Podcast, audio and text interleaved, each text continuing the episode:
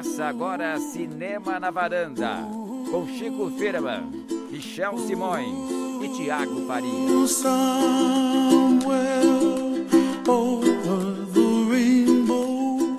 Varandeiras e varandeiros, esse é Cinema na Varanda, eu sou o Michel Simões, estamos hoje no episódio número 42, é, e hoje, Tiago, o amor está no ar. O amor está no ar, Michel? O que, que tá acontecendo? Na varanda o amor está no ar.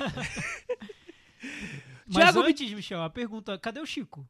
o Chico tá viajando, como sempre, em Ainda férias tá vencidas. Nossa. Ele tirou acho que uns dois meses de férias, pelo visto. Não teremos Chico hoje, Mas teremos. mas teremos Chico hoje. Por milagres da tecnologia, teremos Chico hoje em participações no tema principal e também em comentários de um dos filmes que a gente gravou antecipadamente.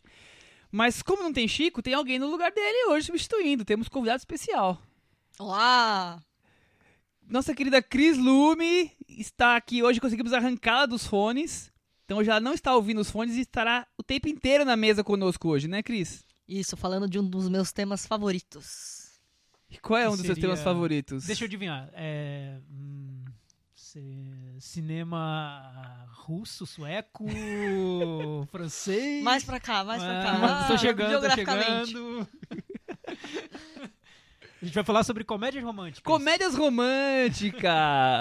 Vamos aproveitar o lançamento de O Bebê de Bridget Jones e faz, dar uma geral nos nossos, nas nossas comédias românticas preferidas, as melhores, as piores e tudo mais. Top 5 comédias românticas, é mais ou menos isso. Além disso, nós vamos falar sobre o novo filme do Tim Burton, O Lar das Crianças Peculiares. Afinal, o Tim Burton ainda tá naquela fase meio ruim, melhorou um pouco. Como ainda tá? Ele não- nunca saiu dessa fase. É, e vamos falar sobre Demônio de Neon, o filme do Nicholas Winding Refn, diretor dinamarquês do Drive. Exatamente. Então tem bastante assunto hoje, hein? Mas, ô Thiago, quando você ouve os nomes de Meg Ryan, Tom Hanks, Julia Roberts, Nora Ephron, Gary Marshall, dá pra pensar o que nisso daí? Eu penso no. Não sei. num, num filme com corrida pro aeroporto, troca de e-mails e cartas românticas e desencontros, e uma criancinha fofa, e uma tia engraçada, e um amigo gay. É por aí? É por aí, exatamente. é, é disso que nós vamos falar hoje. Quem não viu comédias românticas até hoje, quem não gosta de algumas, não acha, não tem vergonha de gostar de algumas, que Acho- são Michel, bobagens. eu acho que até o cinéfilo mais ranzinza, quando tá bêbado, assume que ama uma comédia Não romântica. tem jeito, Não né? tem jeito. Não tem jeito. Sempre tem. Não dá Faz pra negar. parte da vida, né? Sempre. com- Mesmo quando você é pequeno, adolescente, quando você tá apaixonado, você acaba se apegando a alguma comédia Afinal, a gente cresceu com elas, né, Cris? romântica. Exatamente. Ah, faltou aí, acho que Sandra Bullock, já foi? Sandra Bullock? Não, só você tem uns três Reese ou quatro. Witherspoon, Drew Barrymore e o presidente, que é o Hugh Grant, que faz muita falta no bebê de Bridget Jones, né? A grande ausência do bebê de Bridget Jones é o Hugh Grant. Então, já que você falou bebê de Bridget Jones, vamos começar com Bridget Jones pra, Vamos, vamos pra começar. esquentar essa conversa? Mas antes, Isso, Michel eu já tava estava esquecendo. O Thiago já, já desanimou. Nossa, que absurdo. Per, perdeu o momento preferido do Thiago, eu tava esquecendo, Cris. É Qual ele, que é? O cantinho. Cantinho de do quem? É, Cantinho do ouvinte, vocês sabem como funciona. Só deixar comentários lá no nosso blog, cinemanavaranda.com. Eu sempre leio o primeiro. Aí, o que aconteceu essa semana? O primeiro comentário é um merchan. O spam. deixaram. O spam. Um spam merchan. Eu não vou ler o primeiro. O primeiro perdeu. O primeiro não, não vai rolar essa semana. Perdeu o O Playboy. segundo comentário foi da nossa amiga Paula, Paula Ferraz. Ela Ô, o. Paulinha. Ela gostou, ela disse que ouve o podcast e fica com aquela sensação de que queria estar conversando com a gente. Ali em real time, sabe? Paulinha, em breve você estará aqui com a gente, com certeza. Estamos preparando uma pauta pra tentar trazer você pra cá, tá? A gente quer a Paulinha na varanda. Com certeza ela virá. Eu, virá. tenho- eu acho que ela vai topar. Ela disse o seguinte: adorei as participações do Chico. Lembrem que na, no programa passado o Chico também estava ausente, mas ele participou via tecnologia. Sei lá como. MP3, A Cris que arrumou essas, essas gravações aí. fumaça, Sei enfim. lá. E ela adorou a participação da Cris e disse que a Cris tem que ficar permanentemente na Tá bancada. vendo, Cris? Tô, tô vendo, tô vendo. Aliás, ontem assisti Kill Bill na TV e pensei na Cris o tempo todo, a noiva mais cinéfila ever. É, ela falou. Tem vários assuntos aqui no comentário dela. Eu comentei, falei um pouco sobre Philip Roth no programa passado. Ela disse que o filme Indignation vai passar no Festival do Rio, vai ter estreia logo em seguida, produzida pelo brasileiro Rodrigo Teixeira. Ela disse: quem sabe desse você goste, né, Thiago? Quem sabe? Possível. Vamos ver, hein, Thiago. Estamos abertos a surpresas. O Ozon, ela disse que ganhou o prêmio de atriz em Veneza, Michel. Ela me corrigiu, eu, eu chutei que era roteiro, mas eu tava trabalhando com a memória, assim. Então foi a atriz. Aliás, a atriz que a gente achou ótima, né, Cris? Você também achou, né? Uhum. Super simpática, ela tava lá com o Ozono lá em São Sebastião. E olha que legal, Michel. Ela disse que mandou o link do nosso programa pro Leonardo Sbaraglia, o ator do Silêncio do Céu, pra ele ouvir o podcast. Ela disse ele é um querido. Foi super legal trabalhar esse filme do Marco Dutra. Que bom que vocês gostaram. Notem que ela mandou o link e não tivemos resposta alguma. Melhor, né? Ou seja, Ele deve ter querendo matar a gente. e agora me arrependo profundamente de algumas coisas que eu falei sobre o filme. Ficou, fiquei com um pouco de vergonha, mas faz parte. A, a opinião foi aquela. Legal, bom. Mas a gente ouviu, gostou do filme, a gente gostou do é, filme. Tá lá o link com ele, né? Agora, eu posso fazer um momento errata? Diga, Michel. Ou então dizer assim, eu vou mudar então. Eu queria dizer que os nossos ouvintes foram reprovados semana passada. O que aconteceu, Eu professor cometi um Michel? erro. E ninguém falou nada que eu tinha cometido um erro. Que erro você cometeu? Eu disse que o diretor de Sierra Nevada era o romeno Christian Mungiu. E é o Cristi Puiu. Ah, é porque realmente, Michel, E eu todo mundo sacou o seu erro. E eu né? falei dos filmes do Puiu. Eu só troquei o nome dele Meu todo o tempo. Por isso que eu achei super estranho você falando daqueles filmes. Eu, gente, é o mesmo cara, mas tudo bem, né? Romenos são romenos e se E entendem. já, já entendi que os nossos ouvintes não assistem filmes romenos. Mas vocês lembram que semana passada tava um tal de esquecer filme, de não lembrar o nome e foi, foi a tal. edição do jet lag. Na verdade, a edição do jet lag contaminou isso aí. Tudo né, bem. Então, quem é o diretor? É o? Puiu. É o Puiu. Os filmes que eu falei são todos do Puiu, tudo certo. Eu só troquei o nome dele na Ah, hora. tá. Você... Então a gente comentou os filmes certos. Sim. Só filmes- o nome que tava errado. Só o nome tava errado. Tudo bem. Foi Tá feito a. Fica a, a correção, porque alguém no futuro ouça e fica. Nossa, que absurdo, tá corrigido aqui. E esse foi o cantinho do ouvinte de hoje. A edição de hoje aqui do podcast é sobre comédias românticas, então semana que vem vocês poderiam, por favor, A gente tá louco pra saber quais que vocês gostam, contribuição para o nosso blog. quais vocês choram. Queremos saber as listas de melhores comédias românticas na opinião dos nossos ouvintes. Qual é o melhor filme? A gente vai dar aqui várias opções, vamos fazer, vamos fazer vários comentários, aí vocês escol- podem escolher alguns deles. Mas a gente quer saber de vocês aí se vocês concordam com a gente ou não. Cris, Bridget Jones. Teremos sinopse? Teremos Bridget sinopse. Eu acho que Bridget Jones vale um, um pequeno histórico, né? Ah, vamos Então lá. vamos lá. Vou- Jones Deixa eu pegar a pipoca aqui.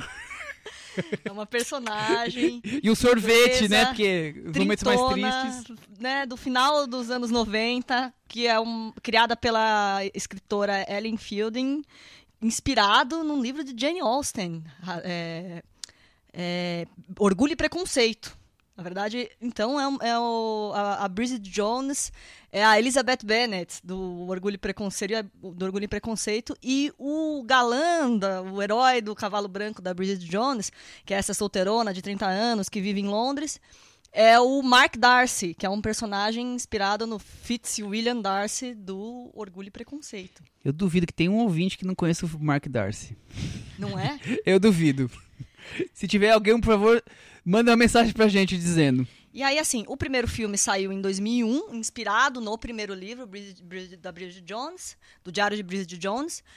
O segundo filme, e, que- e- ah, falando um pouquinho do primeiro filme, né? O elenco é Renée Zellweger, que na época foi uma polêmica, porque ela é americana. E a personagem é extremamente britânica.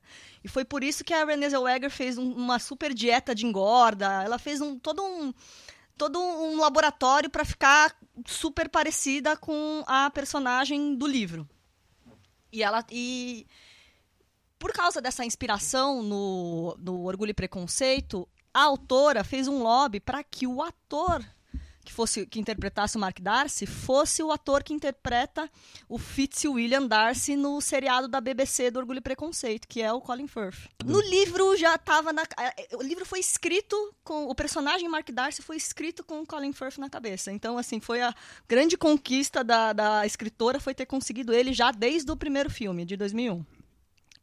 Aí você tem um segundo um livro, que é o Bridget Jones, no The Edge of the Reason, no Limite da Razão, que é uma continuação né, do livro e que também ganhou uma, uma continuação com o mesmo elenco, com a Renée com o Colin Firth e com o Hugh Grant no papel do cafajeste aí, que tenta levar a, a Bridget Jones pro mau caminho. E aí, depois de um, de um bom hiato aí, né, porque ó, o segundo filme foi de 2004, em 2013 lançou, foi lançado um terceiro livro da Bridget Jones depois de muito tempo, que é o Mad About the Boy, né, Louca pelo, foi traduzido como Louca pelo Garoto, se não me engano, no Brasil. E foi um escândalo, porque nesse livro, não é spoiler, porque está nas primeiras páginas do livro, estava nas manchetes de todas as publicações e resenhas, o Mark Darcy morre. As pessoas fãs Oh! se matando, se descabelando. A Bridget tá cinquentona e o Mark Darcy morre. Como assim? O que vai ser de nós? Lá, lá. Aí quando anunciaram que ia ter esse filme, todo mundo já falou, gente, não vai dar pra fazer filme sem Mark Darcy. Vale, vale lembrar que esse filme, então, o bebê de Bridget Jones, na verdade, ele acontece, na, na linha do tempo aí da Bridget Jones, ele acontece antes desse terceiro livro. Ele acontece com a Bridget com 43 anos. O livro, o terceiro livro, acontece com a Bridget com 50 e tantos e já com dois filhos. Esse filme, né, já entrando aí na sinopse, esse filme estamos com a Bridget quarentona, e aí ela vai descobrir que ela tá grávida e não sabe quem é o pai. Em resumo, é mais ou menos isso, né? Bom, Algo a sinopse tá, acrescentar? não, sinopse tá Não, feita. perfeito. Eu não sabia dessa história, desse terceiro livro que não é o terceiro filme, que o filme tá entre o segundo livro e o terceiro. É, Enfim, o, o- Mas é bom lembrar que a, a- a autora do livro, ela tá no ela Ela, escreve está o no rote- roteiro. ela escreve no do- roteiro. Então, na verdade, filme. esse terceiro filme é baseado, parece que no- nos contos, nas, nas pequenas contos que ela escreveu para os jornais, e não no terceiro Ah, livro. sim. E aí todo mundo ficou pensando que ia sentir falta do Mark Darcy, e na verdade quem não está é o personagem do Daniel Cleaver, que é o Hugh Grant. é, o Rio Grande não aceitou participar da continuação. Ele não deu uma boa. Eu não consegui encontrar uma boa explicação do Hugh Grant. Ele falou que ele não gostou muito do roteiro, que ele achou que não era mais interessante. Em resumo, ele não tá no filme.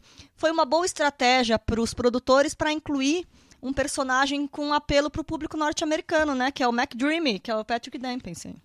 Pois é. É, o Hugh Grant ele tá no filme, mas não tá. Citado, né? Ele é citado, É, né? E tem uma surpresa no final também, É, com o personagem vamos- dele, né? Vamos guardar pra esse Vamos público guardar pro- ávido em assistir Bridget Não- Jones. Sem spoilers, né? Mas é, é interessante como o personagem dele entra no filme e depois ele volta e se- sem, sem participar de toda a trama, né? Não sei se o Hugh Grant ficou tão satisfeito assim com a participação dele. É isso que ele queria, né? Deixaram na manga ali. Mas resumindo, ela tá ali de, de novo solteira, dividida entre dois homens. E aí dessa vez tá grávida e não sabe quem é o pai. É a sinopse que a Cris contou de maneira um pouco mais simples. E já sabemos, como a Cris acabou de colocar, que não é exatamente o terceiro livro, e sim um- no meio do caminho tem o segundo e o terceiro. Exatamente. Então, você, você que leu o terceiro livro e que ficou de luto, pode ir lá ver o filme tranquilamente. Que o Mark Darcy tá lá. o Colin Firth está lá. Mas e aí, Thiago, o que você achou do filme? Ah, Você então, go- você Michel, gosta da- eu- dos anteriores? Das... Eu, eu nunca fui grande fã, não. É, Eu acho a personagem simpática e tudo. A Re- Renée Zellweger nos filmes anteriores, eu não acho que ela tenha feito um trabalho ruim. Até com essa dificuldade que a, que a Cris comentou, por ser americana, interpretando uma britânica, acho que ela se sai bem. E era uma personagem muito gente como a gente, né? Ela era, era um pouco desastrada, mas não tão a, a ponto de ser caricata. Era gordinha, tinha vícios e manias, era, era bem. Era, era, humana, né? Uma personagem com quem a gente Acho que esse é o, esse é o grande segredo do filme de, de ter uma relação mais forte com, com o público. Pois é, o, o novo eu já achei isso um pouco mais difícil. Um pouco difícil ter essa relação. E é curioso porque no meio do filme eles passam flashbacks dos, Dos anteriores, Jones é. anteriores. E aí você vê a Bridget Jones lá, humana e tudo. E a Renée Zellweger, talvez por ela ter passado por um processo na vida dela de ter feito muitas plásticas, mudado muita expressão dela, a impressão que dá é que a Bridget Jones que mudou a que ela tá, tá de um, muito diferente do que ela era antes, tanto fisicamente quanto na vida dela pessoal. Dá a impressão de que muita coisa aconteceu com a personagem e a gente não sabe. E, e ao mesmo tempo isso não tá no filme, não sei. Mas é, é uma sensação extra filme que ficou pra mim, na verdade. Total. Ô, ô Cris, é, a Bridget Jones é uma espécie de heroína da mulher romântica moderna? Então, a Bridget Jones é um personagem polêmico desde sua origem, porque as, as feministas não gostam muito da Bridget Jones, porque ela é aquela menina que, que, que ela fica correndo atrás de homem. Vamos, vamos colocar em português claro, né? Então, sempre ficou aquela, aquela coisa assim, ah, Bridget Jones, muita gente tem ressalvas à personagem.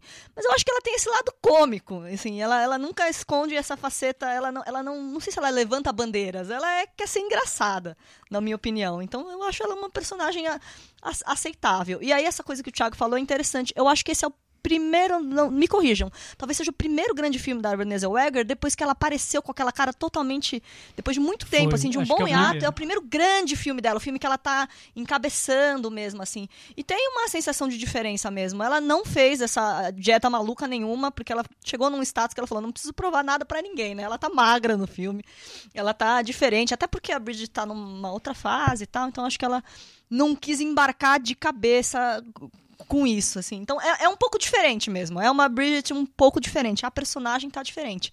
Mas a sensação é que a, a produção quis retomar o primeiro filme. O segundo filme, ele é um pouco desencontrado, assim, não sei. Ele, a estrutura desse é mais baseada na do da- do primeiro filme, até pelos personagens, assim, a coisa que acontece, a- as brincadeiras com os pais dela.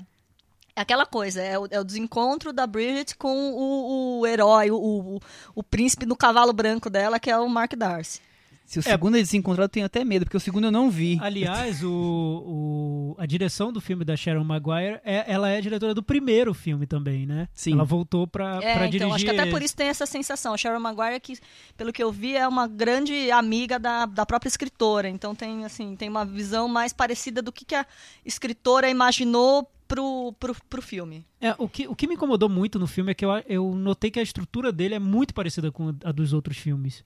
É, É. como se substituísse o Patrick Dan- o Hugh Grant pelo Patrick, Patrick Dempsey. Ctrl C, Ctrl V, sem, sem dó, Até né? o cartaz, né? É igual, né? Eles fazem o cartaz Igualzinho. igualzinho, só muda, em vez dela estar segurando um diário, ela tá segurando um tablet.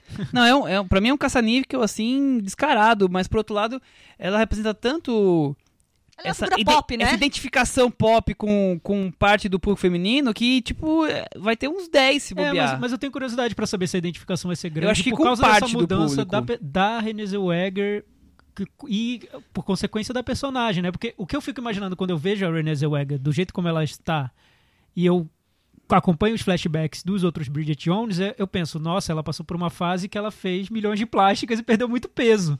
Porque ela era mais gordinha e tudo. O que aconteceu co- com, essa, com, a, com a personagem?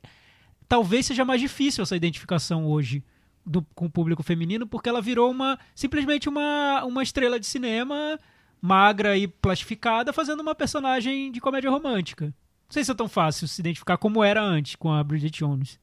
Ou É, não mas- sei se eu, se eu- se eu estou exagerando. também. Não, eu acho que você tem razão, mas por outro lado tem um histórico.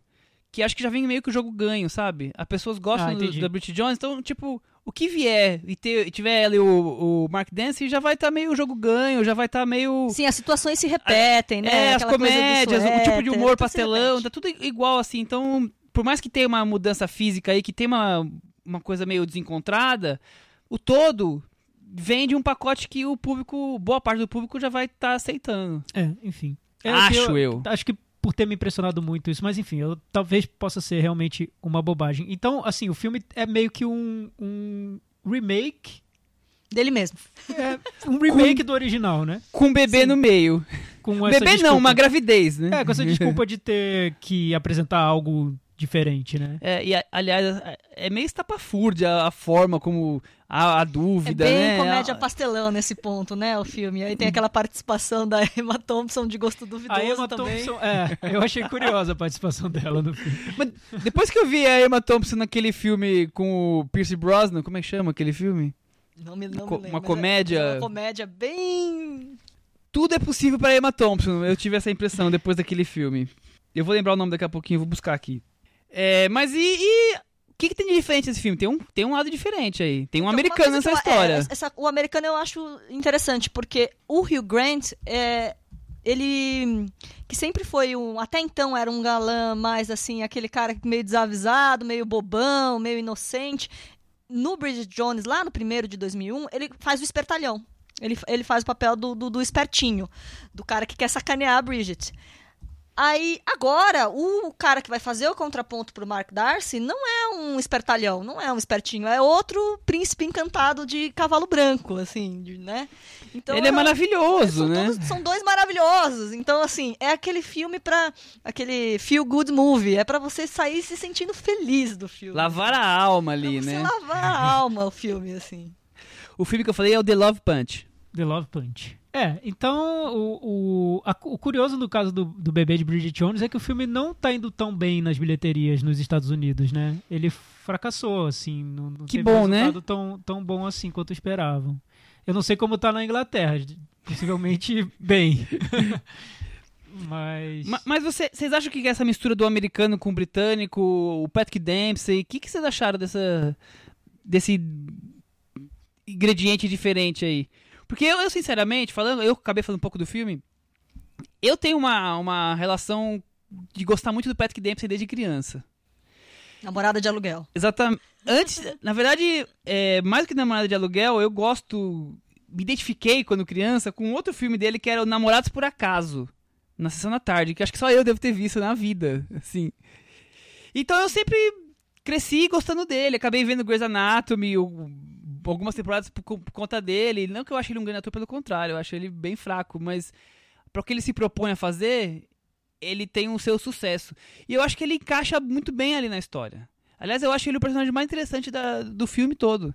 Pela, pela coisa de, dele vir, assim, de um mundo de vender ideia, vender não sei o quê, e depois acabar, quando ele vem a questão da maternidade, ele acaba largando tudo e, e abraçando aquilo, quer dizer, deixando de ser um bom vivan pra querer ser um pai e se apresentar com todos os, os predicados atuais de seguir a cartilha da respiração e do, não sei o que, que o bebê não sei o que lá.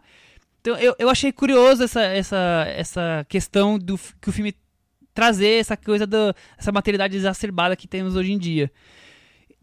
Por isso que eu achei o, o diferente, o, o pouquinho mais interessante do filme do que o restante que já vem se repetindo, que É. são os dois personagens principais. Talvez por ele trazer algo realmente novo pra franquia, né? Porque o Colin Firth e a Bridget Jones me pareceu um remake. Uma lenga-lenga né? danada, Então, né? é, é- é a mesma. É o mesmo casal que fica lá em crise, conversa, não conversa, desconversado.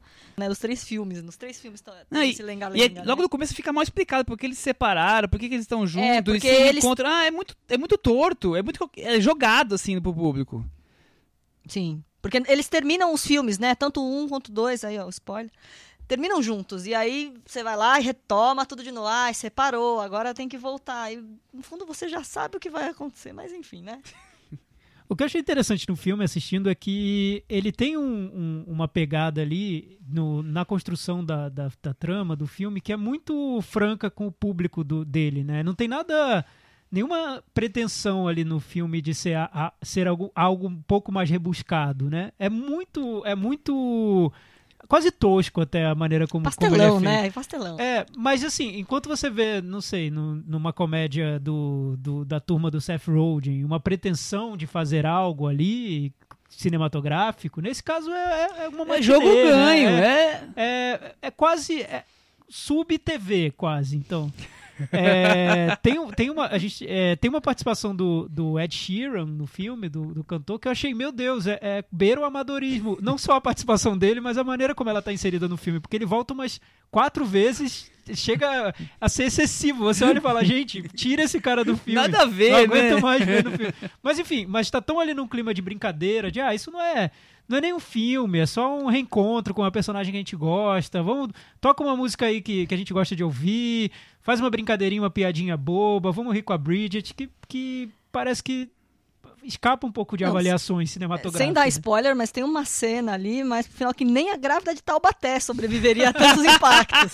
Porque não dá, não é, não dá pra Não. ser incrível. Aquele final, então, é a coisa mais ridícula, né? Vamos uma esquecê-lo. Falando em, em técnicas cinematográficas, tem uma hora que aparece a barriga da Bridget grávida, eu pensei que ia sair um alien, porque tá tão tosco aquilo, tão artificial, que eu falei, vai sair o alien. Não, é Não, tudo, é tudo jogando pra um público que já, que já tá ganho. Não é possível. cara. É jogo ganho, realmente. É, não, é, é isso, é o, é o reencontro com um personagem símbolo, assim, né? Um personagem que faz parte do. que se tornou um ícone inglês, assim, britânico. Tem uma características próprias a Bridget Jones. Bom, vamos pro Meta Varanda? Vamos lá? E aí, Cris, sempre que tem convidado, por mais que você não seja convidada, mas você é convidada hoje, você começa. Eu dou cinco. É uma mãe, né, É, pra dar eu nota. dou cinco também. É um pai pra dar nota, viu? Eu dou nota 3 pra Bebê de Bridget Jones. De- derrubou da varanda.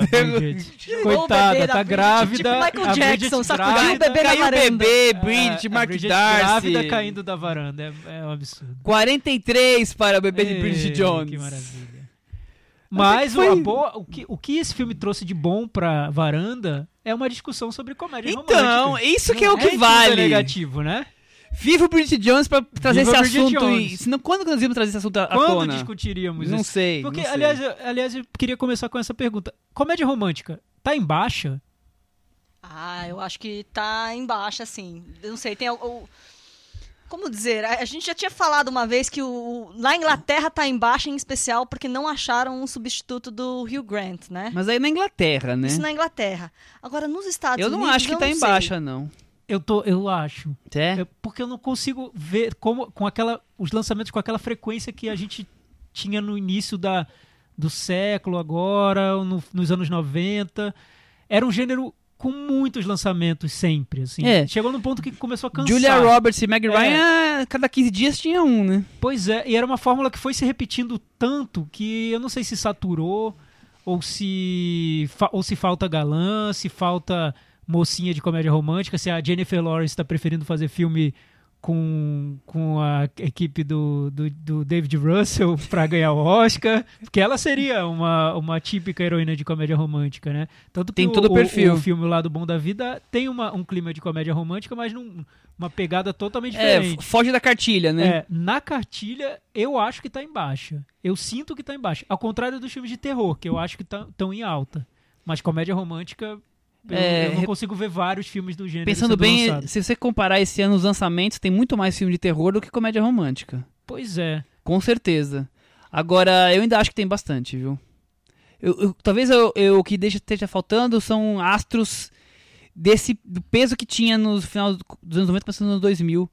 Como falei, Meg Ryan, Tom Hanks, Julia E a Roberts, gente teve Richard a perda Gere, de que não dois, tem. assim, nos últimos que- cinco anos, teve a perda de dois papas desse, desse gênero, né? Que é a Nora Ephron e agora, mais recentemente, o Gary Marshall, né? Pois é.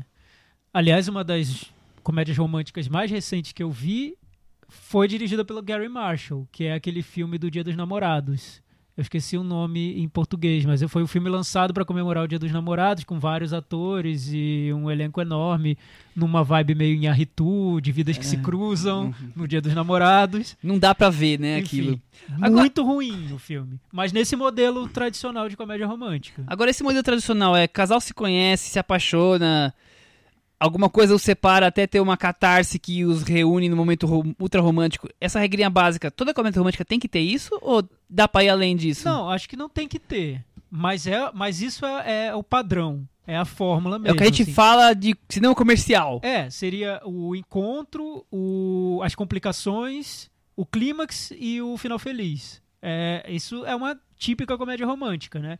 E é possível fazer bons filmes nesse esquema da fórmula da comédia romântica, mas também é, tem vários caminhos para você fazer filmes com romance e elementos de comédia. É, o Woody Allen faz. Se você for para um extremo aí do, do que seria que dizem que, é- que são comédias românticas, vários filmes do Eric Romer são catalogados como comédias românticas. É, enfim, tem N possibilidades. É, dá pra brincar muito dentro da fórmula, mas. É- então é saibam por- que comédia romântica não quer dizer só os filminhos que passam na sessão da tarde e no dia do É, namorado. mas, eu, mas eu acho curioso ver a, como perdeu o apelo a fórmula. Porque é, já, já, já fizeram pesquisas sobre isso. O público feminino pro cinema é muito forte. E geralmente o- a- são as mulheres que levam os homens pro, pro cinema. Foi feita uma pesquisa, não lembro quando. E as comédias românticas tinham um- uma força grande muito por causa disso, assim. Porque os casais iam ver os filmes no cinema. Eu não tô notando tantos lançamentos desse, nesse gênero. E eu sinto que filmes feitos pro público feminino, generalizando bem, hoje em dia são esses dramas com um quê meio médico e Romântico. romântico, como, Que eu era- que eu era como eu era antes de como você. era antes de você. A A Culpa das Estrelas. É, então não sei, eu, eu sinto que tá embaixo, assim, É. comédia romântica. Mas eu ainda acho que faltam grandes estrelas que atraem o público. É, é possível Não que retorne, gênero. né? Que o gênero volte. Revigorado, Revigorado, e com- com as mesmas regrinhas. É, com a mesma forma. É, eu fiz uma pesquisa rápida. A maior bilheteria de comédia romântica, segundo o que eu pesquisei aqui, Casamento, Casamento Grego. Grego. Casamento grego, Nia Vandarlos. A maior bilheteria? Eu, se não me engano, se não me engano, é. Eu, eu tinha lido também que ela, talvez seja a maior bilheteria de um filme com um budget X, um budget muito pequeno. Também, também. Um budget de até sei, sei, não sei quanto. E é uma é uma aposta do Tom, é a produção do Tom Hanks da Rita Wilson, né? Foi a mulher do Tom do Tom Hanks, a Rita Wilson, que viu, se não me engano, a peça, Com a se atriz. encantou com a atriz e falou: "Vamos bancar o filme". Foi o primeiro filme que o Tom Hanks produziu sem, sem ele estar em cena, se não me engano. E foi um super sucesso. Eu não sei por que, que ela demorou tanto para fazer uma continuação. Porque ela foi fazendo série, filmes parecidos, fez mais um filme com o mesmo galã do, do Casamento Grego, mas só foi fazer o Casamento Grego 2 esse ano, né? É, e o engraçado é que quando a gente fala de comédia romântica hoje, as poucas que são que chegam ao circuito geralmente são massacradas, né, pela crítica. Eu lembro do Casamento Grego 2, agora o Bebê de Bridget Jones, é esse filme das da- do Dia dos Namorados. É, mas teve um período, eu lembro, principalmente nos anos 90, início dos anos 90, que eram filmes até bem el- elogiados. Assim. Eu lembro do Sintonia de Amor, da, da Nora Ephron. Antes disso teve o Harry Sally, que foi um filme Bem elogiado. bem elogiado. O Cameron Crowe fazia comédias românticas no início da carreira, mas você pode considerar até, não sei, o Jerry Maguire, tem elementos de, de comédia romântica ali no filme. É, é, é, como é essa questão de, de rotular é difícil, né? Tem alguns filmes que vai acabar considerando que não seja. Jerry Maguire talvez seja mais pro drama, mais pra comédia romântica, mas. Mas o, o Jerry Maguire foi, concorreu ao Oscar, se eu não me engano. sim. Antes disso, o Woody Allen também, com várias comédias românticas. É, o, o diretor do Gatinhos e Gatões, me fugiu o, O- o nome agora, John Hughes. John Hughes. É, enfim, é, A gente tá querendo aqui meio que desmistificar que comédia romântica seja uma coisa assim, fechada do universo, é. talvez pobre, e digamos lembra- assim, e lembrar que já teve uma fase de prestígio da comédia romântica, é, que, que o gênero era até bem recebido pela crítica. né? Principalmente anos 90 e É. começo dos anos 2000, né? Hoje eu acho que não é. Acho que tá num patamar do, do filme de terror, assim, que às vezes é visto como é tudo igual, nem, nem vamos avaliar porque é tudo igual. É, eu noto que tá num declínio. Mas, é, falando sobre as comédias românticas que a gente gosta, que marcaram é, no- nossa vida, como para vocês, para vocês isso aconteceu? Vocês viam desde pequeno comédia romântica? Ah, eu vi desde pequeno, né? Filme, eu, minha mãe até, até hoje gosta de me lembrar que quando eu era criança, minha atriz favorita era a Sandra Bullock. Que eu gostava de ver as comédias românticas com ela e o Velocidade Máxima também, né? Mas assim, eu gostava muito de ver as comédias românticas dela, então eu assistia bastante. Depois eu pulei para as comédias românticas da Meg Ryan, Ah, sim. que eu também acabei assistindo muito, muito, muito. É, então, assim, eu cresci assistindo. Sempre gostei das comédias românticas, sempre me, me envolvi com as histórias. É, Eu acho que tem um, uma narrativa muito próxima do que a gente acostuma assistir de cinema americano quando, quando criança, né? Então, é, tem o que mais romântico do que. É, normalmente os meninos gostavam de ver mais filme de ação, mas assim, a narrativa eu acho que tem um universo parecido ali que você consegue facilmente se, se envolver ali. É, eu lembro quando eu vi pela primeira vez o Harry Sally. Quando terminou o filme, eu falei: Meu Deus, é a coisa mais original do mundo. Eu era pequeno, né? É, aí passou um tempo, eu vi o a- Aconteceu naquela noite. Eu comecei a gostar de cinema, querer ver os filmes antigos e tudo. Vi o Aconteceu naquela noite. Eu falei: Gente, copiaram esse filme. e, e é um filme que, é- que dá basicamente o- a fórmula pronta para todas as comédias É- românticas. É, né? considerada que a, a- comédia romântica que serviu de molde base, pra essa né? regra toda, né? É, então é curioso ver que a comédia romântica, ela. E é anos 40? Anos 30? 40, 30 ou 40? É, Cê- 34. Pra vocês terem uma ideia, 1934 tem comédia romântica já. Pois é, foi, a, foi o a base de tudo, né? Mas eu acho que pra quem vê pela primeira vez ou pra quem vê cinema de entretenimento, a- o formato da comédia romântica, por ter esses altos e baixos, essas idas e vindas, o encontro do casal, a briga, o desencontro, a tensão, se vai ficar junto, se não vai. É, é, é empolgante, né, pra quem vê. Pra quem vê uma, duas, três vezes. Na quarta, na quinta, a pessoa já começa a achar. Na horrível. centésima, então. Mas sempre acho que tem essa ide- identificação. É, Ainda mais quando você é adolescente, tá começando a descobrir sentimentos, relacionamentos, você começa a. Você acaba se espelhando nas comédias românticas, né? Sim. Você come- Talvez você consiga imaginar que a sua vida vá ser uma história como uma daquelas. Como você vai ver que na tem um vida, elemento de conto que a de vida não fadas, é né? bem isso, né? Total Sim. conto de fadas. Cris, e pra você?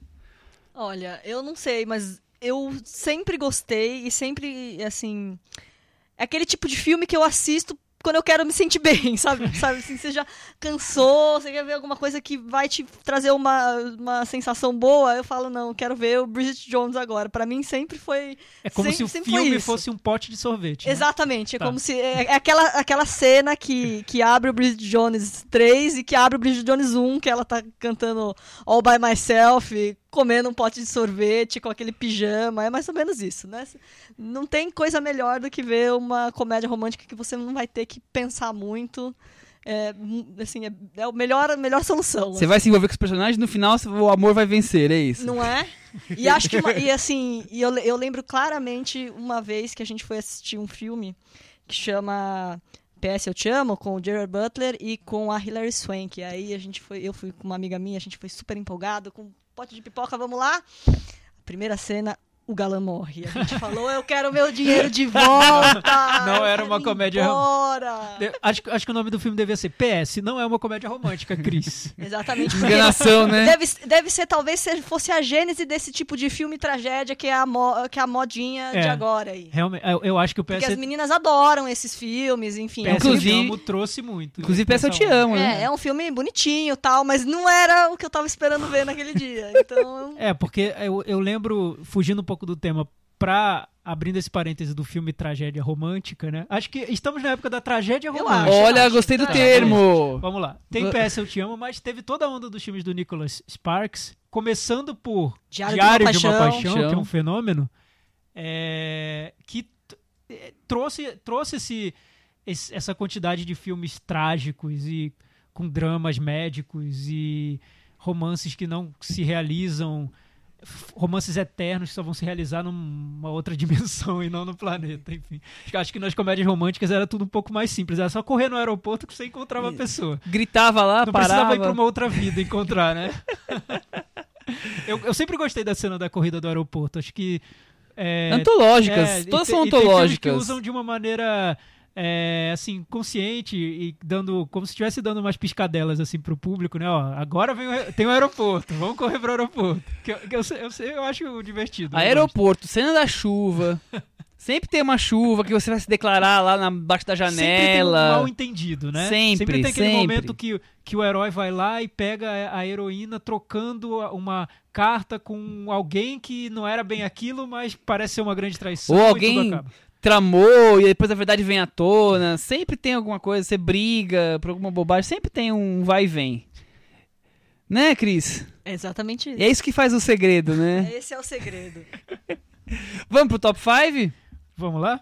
Vocês pediram top 5, eu fiz top 10 com menções honrosas. Olha que beleza! Não, eu fiz cinco com, aí, com, com menções honrosas. Eu, eu tenho aqui o top 10 pronto, se vocês quiserem também. Oh, meu Deus, então vou ter que transformar minhas menções honrosas. Ih, vai ficar O, complicado. o amor está no ar total na varanda hoje. Não, 10 então. Só se a gente falar por alto os, os cinco que ficaram por último e depois Tudo detalhar bem, um pouco os mas outros. vamos Senão fazer rodi- ficar vamos o fazer rodízio?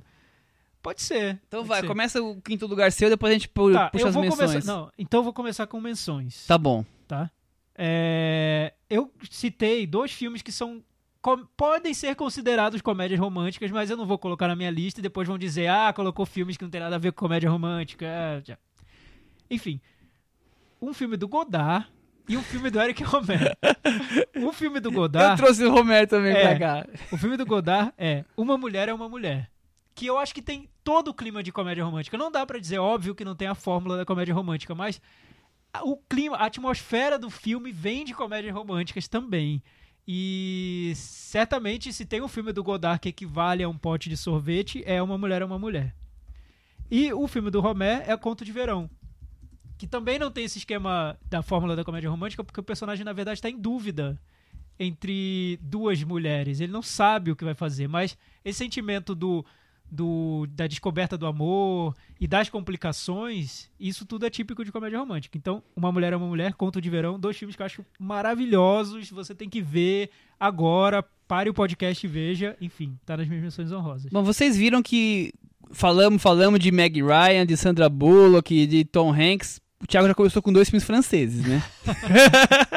Mas calma, E calma. eu, eu acho que a tônica vai ser de filmes nesse nível.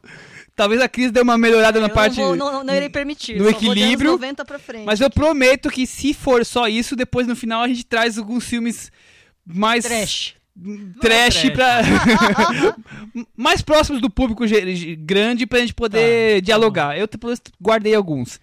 É... Cris, Eu não fiz muito por tá, ordem, tá, mas, mas Cris tá lá. Amazona aqui hoje. O que importa é falar Isso, dos filmes. Vamos falar dos filmes. É, assim, eu acho que o, o, gran, o grande filme, sei lá, um dos grandes filmes que dessa coisa de ser recentemente ter sido tratado como um filme bom, um filme que foi até indicado ao Oscar, melhor filme, melhor roteiro, que eu, que eu acho que ele, como se diz, ele marcou, virou um modelinho para tantos outros filmes que são feitos até hoje, inclusive Bridget Jones, é o Quatro Casamentos e um Funeral. Ah, Eu tinha não tem certeza. está na minha lista. Sétimo lugar. Tá? É aquela Michel Simone. assim, é a criação dos personagens, a criação da estrutura do filme, né? Ah, o cara mais atrapalhado, o amigo engraçado, a amiga que fala aquilo, a corridinha, né? Tem, enfim, não chega a ser o aeroporto, mas enfim, tem todo um contexto que eu acho que foi reproduzido a fio não só por outros filmes, mas pelo próprio Richard Curtis, que nesse filme é o roteirista e que depois iria se tornar diretor de N comédias românticas, né?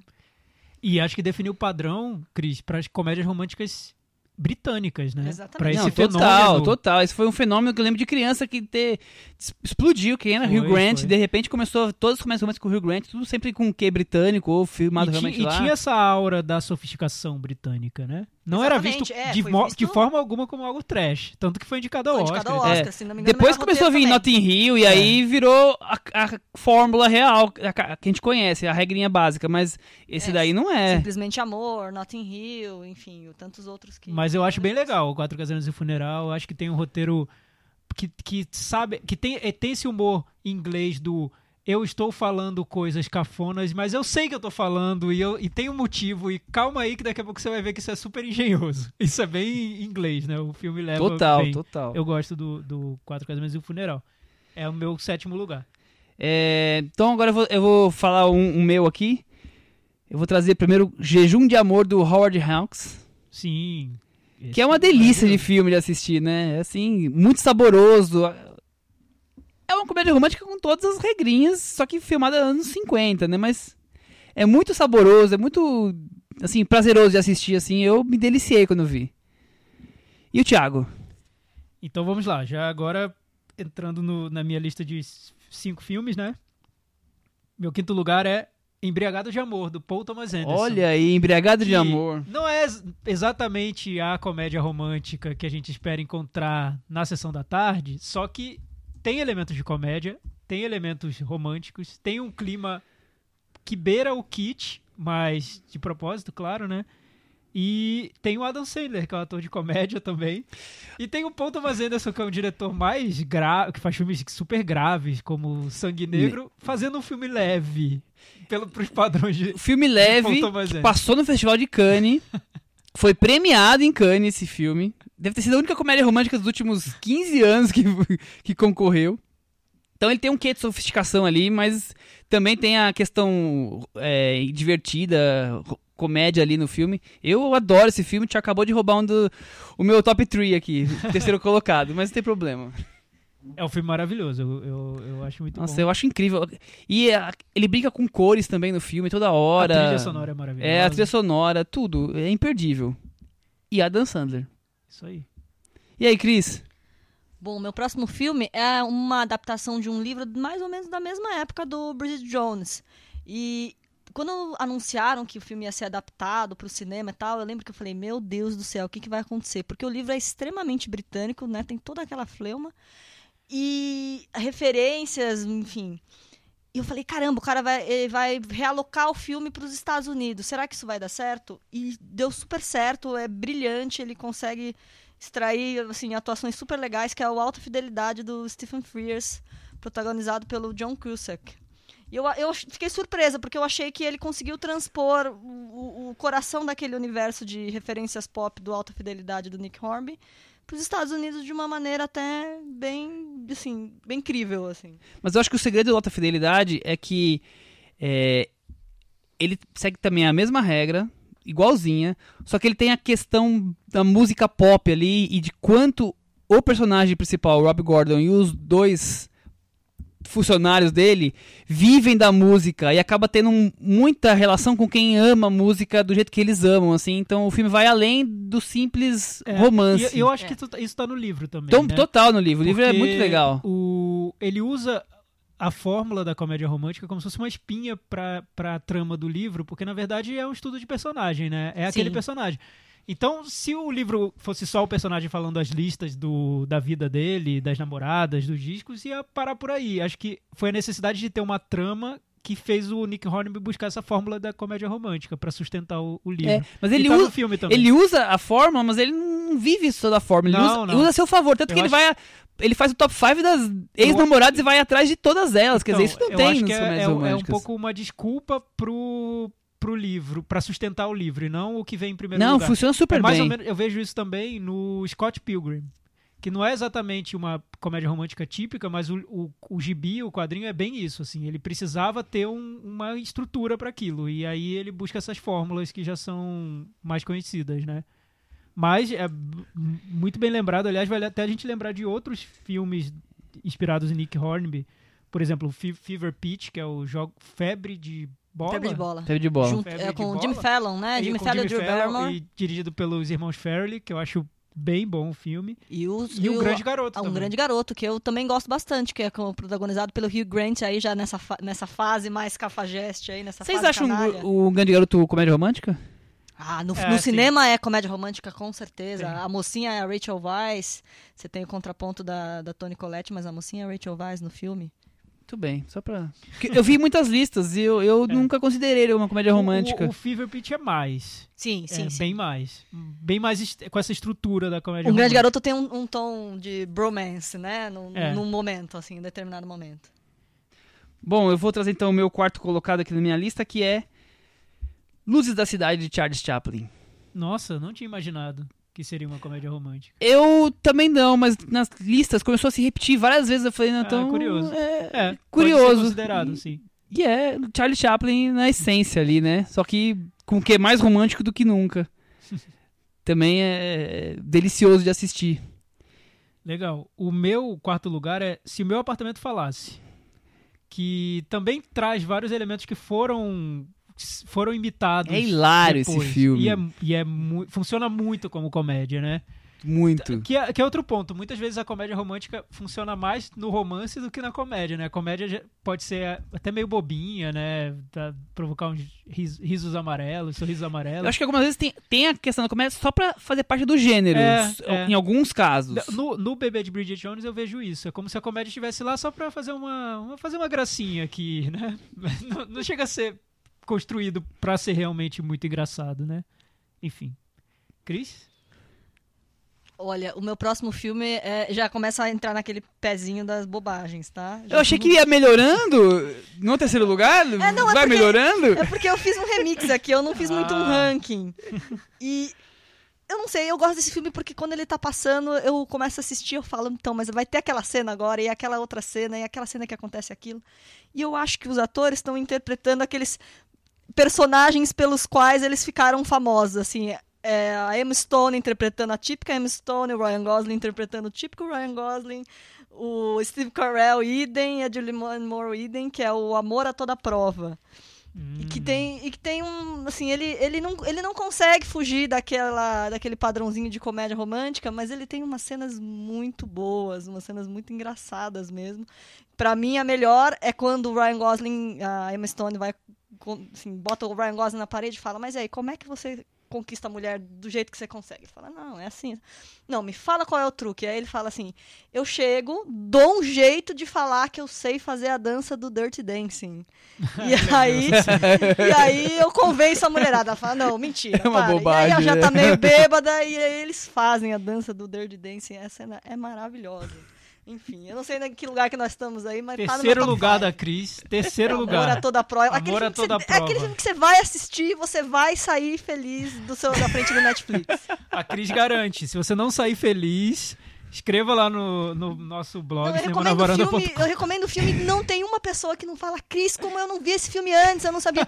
Porque é um filme meio obscuro da, da filmografia desses atores, assim. Não é. Você não pensa em Emma Stone já fala nesse filme. Aí eu falo, você já viu tal filme que tem o Ryan Gosling? A pessoa vê, ela. Como é o título em inglês? Porque a mensagem. toda prova me É, pareceu Crazy genérico. Stupid ah, Love. Crazy Stupid Crazy Love. Stupid Love, sim. Vocês viram que a Kira tá se empolgando já, né?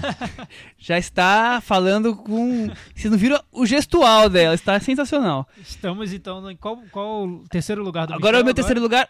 O meu terceiro lugar era Embriagado de Amor. Já foi. Já então, foi. passou. Então eu vou pegar o meu sexto e colocar aqui na, na, na mesa que é Domicílio Conjugal de François Truffaut. Ai, é... Então, Michel, eu não gosto muito desse filme. Fazer o quê? O que, eu posso fazer? Eu Você- gosto! você muito Adoro esse filme. Nossa, eu acho um dos mais fracos do Truffaut. Ah, eu, eu gosto muito. É, é o filme da, da, da série Antoine Duanel o mais romântico. Sim. Do que os outros são mais. O segundo é mais comédia, esse aqui é mais romântico. Eu me envolvo sempre com a história de Christine e do Anel. Qualquer coisa que, que o Truffaut fazia com esses personagens eu ficava encantado. Nesse já começa com eles em divórcio, né? Sim. Por isso que é domicílio conjugal. Mas eu, eu me diverti horrores. O anterior eu acho que eu Eu, acho, eu, gosto mais, também. É o, o Beijos Beijos Roubados. Roubados. Eu gosto mais. Mas é, realmente, esse tem mais uma estrutura. Mas eu, eu acho que Beijos Roubados é mais comédia. Esse aqui é mais É, comédia romântica, é, assim, é. se for dividir por subgêneros. E aí, Thiago, é você. É, terceiro lugar meu é Harry Sally, Feitos Um para o Outro. Já falei sobre ele. É, é também desses filmes. Eu vi- como eu disse, eu vi a primeira vez e achei super incrível original. Nunca ninguém fez isso antes. E eu ficava vendo várias vezes. Era uma época da minha vida eu era muito novo, tinha uns 11, 12 anos, ou até antes, 10, 11 anos, e eu via os filmes várias vezes. Por exemplo, Corra que a Polícia Vem Aí, eu vi várias vezes, várias E eu ria de todas, eu ria é, histericamente do filme. E, e o Harry Sally também. Eu algumas cenas ali, a cena do, do orgasmo que ficou clara, ficou clássica, né, até da da Meg Ryan, eu achava incrível. Então marcou minha infância esse filme, Harry Sally. Harry Sally e a Cris. Olha, eu vou pra um filme aqui que o Michel vai me matar, porque eu vou usar a minha palavra favorita pra esses filmes diferentões, que é um filme hipster. Ah, Que eu acho que é um daqueles uma filmes comédia romântica hipster. hipster. É que a Cris não sabe muito bem usar o Tudo- termo É que hipster. tudo, mim, tudo que é um pouquinho diferente pra mim, meio xadrezinho, assim, já é hipster. Mas eu acho que ela é daquelas comédias também que vem pra redefinir um pouco as pessoas, pra criar uma tendência, pra virar, né, que a partir daí que é o 500 dias com ela. 500 dias 500 com dias ela. com ela. Que eu acho que, né, tem todo um formatinho, tem, né, um, um- um galã que não é exatamente um galã, que é o Joseph Gordon-Levitt. Comédia Aí tem- romântica indie, né? Exatamente, Índia, Zoe the Channel, assim, se transformou na musa indie depois desse filme, ele é todo desconstruído. O 500 dias com ela, eu lembro de quando eu vi o filme, que começou o filme, eu falei, nossa, interessante, ele tá querendo realmente desconstruir a comédia romântica. Muito bom, muito legal, interessante, até chegar num ponto em que o filme vira uma Nossa. comédia romântica. Vira um padrãozinho, né? Vira um padrãozinho. Eu, eu acho gostei da primeira simpático, meia hora, eu depois descamba. E aquela personagem de 12 anos que o, o cara se- usa todos os conselhos dela. Ah, eu acho aquilo horrível. Assim, não tem É. nada a ver. Mas aguento. enfim, seria uma comédia romântica hipster. Eu acho que comédia, ro- comédia romântica hipster mesmo são as comédias. É aquela comédia do. do Xavier Dolan. Amores Imaginários. Fico feliz de Essa não é ter uma comédia visto. romântica hipster de verdade. Eu acho que depois do 500 Dias com Ela, vem uma que é bem nessa linha, que tem até a pegada, que é o Jesse e Celeste para sempre. Ah, esse eu vi, eu achei bom, eu gostei desse. Esse, esse Eu tá melhorando um bom, pouquinho o nível. Achei bom. Tava, É, então, tava mas, baixo mas eu agora. acho que ele vem nessa toada da, da, da desconstrução do né? relacionamento. Mas já vem esse mundo. 500 Millennials. Dias com Ela deu, deu Esse o mundo meio fechou de. Sanders, É, assim, é, né? é. Isso, isso, isso, exatamente. né? Eu acho que o 500 Dias com Ela tem uma mérito de ser o pontapé inicial desse, dessa tendência. Mas, mas, Cris, já que você falou da comédia romântica hipster, eu vou lembrar da comédia romântica grunge, que foi Vida de Solteiro, do Cameron Crowe. É você verdade, lembra da é comédia verdade, romântica é grunge? verdade. Já teve a comédia romântica grunge. e é boa, é legal. Cameron Crowe. Voltando Muito bem, agora. muito bem, muito bem. É justo. Tem alguma comédia romântica heavy metal ou não? Eu. de- tal- talvez. Aquela com a. Aquela comédia que a. Meryl Streep faz é meio heavy metal? É meio romântica, não? Não é romântico. e não é heavy metal, é meio hard rock. É meio hard rock, é verdade. É. Michel. O meu segundo colocado na lista é Noivo Neurótico, Noiva Ah, é Nervosa. também, Vamos falar juntos, Vamos, então. vamos, então, segue o jogo com o Woody Allen. É, Já falamos sobre, sobre o Woody Allen bem recentemente. Falamos sobre ele recentemente, falamos sobre esse filme já em alguns momentos, mas vai voltar várias vezes, porque esse filme tem tantas referências a quem gosta de cinema e outras coisas mais. Aquela discussão na fila do cinema é inesquecível pra cinéfilo, né? Eu acho legal nesse caso é que a maioria das comédias românticas pega a fórmula da comédia romântica. Eu acho que o Woody Allen, ele observa as relações e consegue entender o que é engraçado nas relações. Acho que é diferente, né? É um olhar É, meio clínico, assim. Ele não segue a cartilha. É. E ele nota, nossa, olha as coisas que os casais fazem, como essas coisas são, são engraçadas, diferentes. E, daí que ele tira o, o humor Do humor, é. Acho que essa é a inovação que ele traz, O, né? o humor dele tá no trivial. Exato. E não no pastelão, no tropeçar e derrubar não sei o que, onde não devia.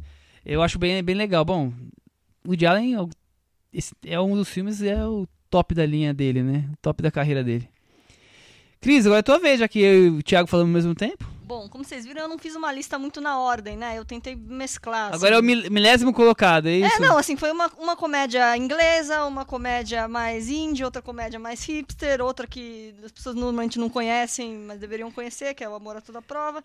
Por fim, eu vou com uma comédia romântica, comédia romântica por excelência, que não tem como negar, que se você entrar no dicionário agora, vai ter uma foto de- desse DVD.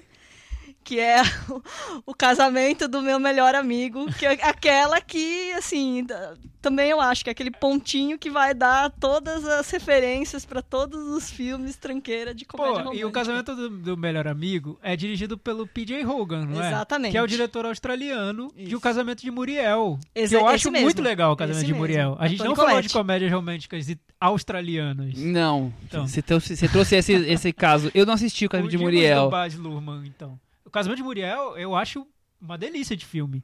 É super kit, tem aba, tem uma heroína histérica e tem é muito bom, muito legal. Tem que E o ver. casamento do meu melhor amigo? É tudo isso eu também? gosto, mas eu não sou tão Bajada fã. maravilhosa. É- é Julia horroroso. Roberts, É Dermot Mulroney. Que é filme. Nossa, que- A Cameron Diaz também. eu queria matar esse filme. Assim, eu achei horrível. Tem, tem Rupert Everett. Não, aí tem aquela cena em que eles cantam na mesa. Aquela parte é Tem a engraçada. Little Prayer. É. Aí eles dançam She do Elvis Costello. She não, desculpa. She é Notting Hill. Já tô confundindo tudo, tá?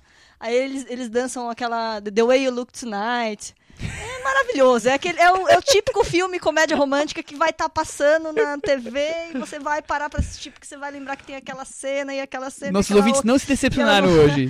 Começou com. Começou. O quinto colocado, filmes franceses. Agora é o campeão, casamento do meu melhor amigo. Hoje não vai ter Começamos decepção. com Godard Então. e terminamos com o Casamento do Melhor Amigo. Lembrando que não é o campeão, eu acho. Foi uma, né? Eu fui fazendo um. um Um apanhado aí. Um apanhado. Falando- a de gente- cada A gente tendência. falou sobre comédia romântica australiana, britânica, é, americana. Enfim, tem comédia romântica no Brasil? Tem. Agora tem comédia romântica no Brasil boa? Acho que não. Seria o quê? Uma escola atrapalhada? O Pequeno Dicionário Amoroso? O Pequeno Dicionário Amoroso. Eu acho, eu acho Então, O ok. Pequeno Dicionário Amoroso ele foi feito exatamente nessa época que, o- do fenômeno das comédias românticas no mundo todo. É. Foi a nossa resposta Teve pra isso. Bossa Nova. Nossa nova, exato. Mas acho que o, pequeno- o casamento de Romeu e Julieta. Aliás, é super curioso como eu vi o Pequeno Dicionário Amoroso, porque eu vi no Festival de Brasília. Ele concorreu no Festival de Brasília. E era uma noite que era uma sessão dupla com um céu de estrelas da Tata Amaral. Não sei se vocês viram o Céu de Estrelas, Sim. é um filme que. O filme inteiro é um, é um homem que faz uma mulher de refém numa casa escura e suja na periferia de São Paulo.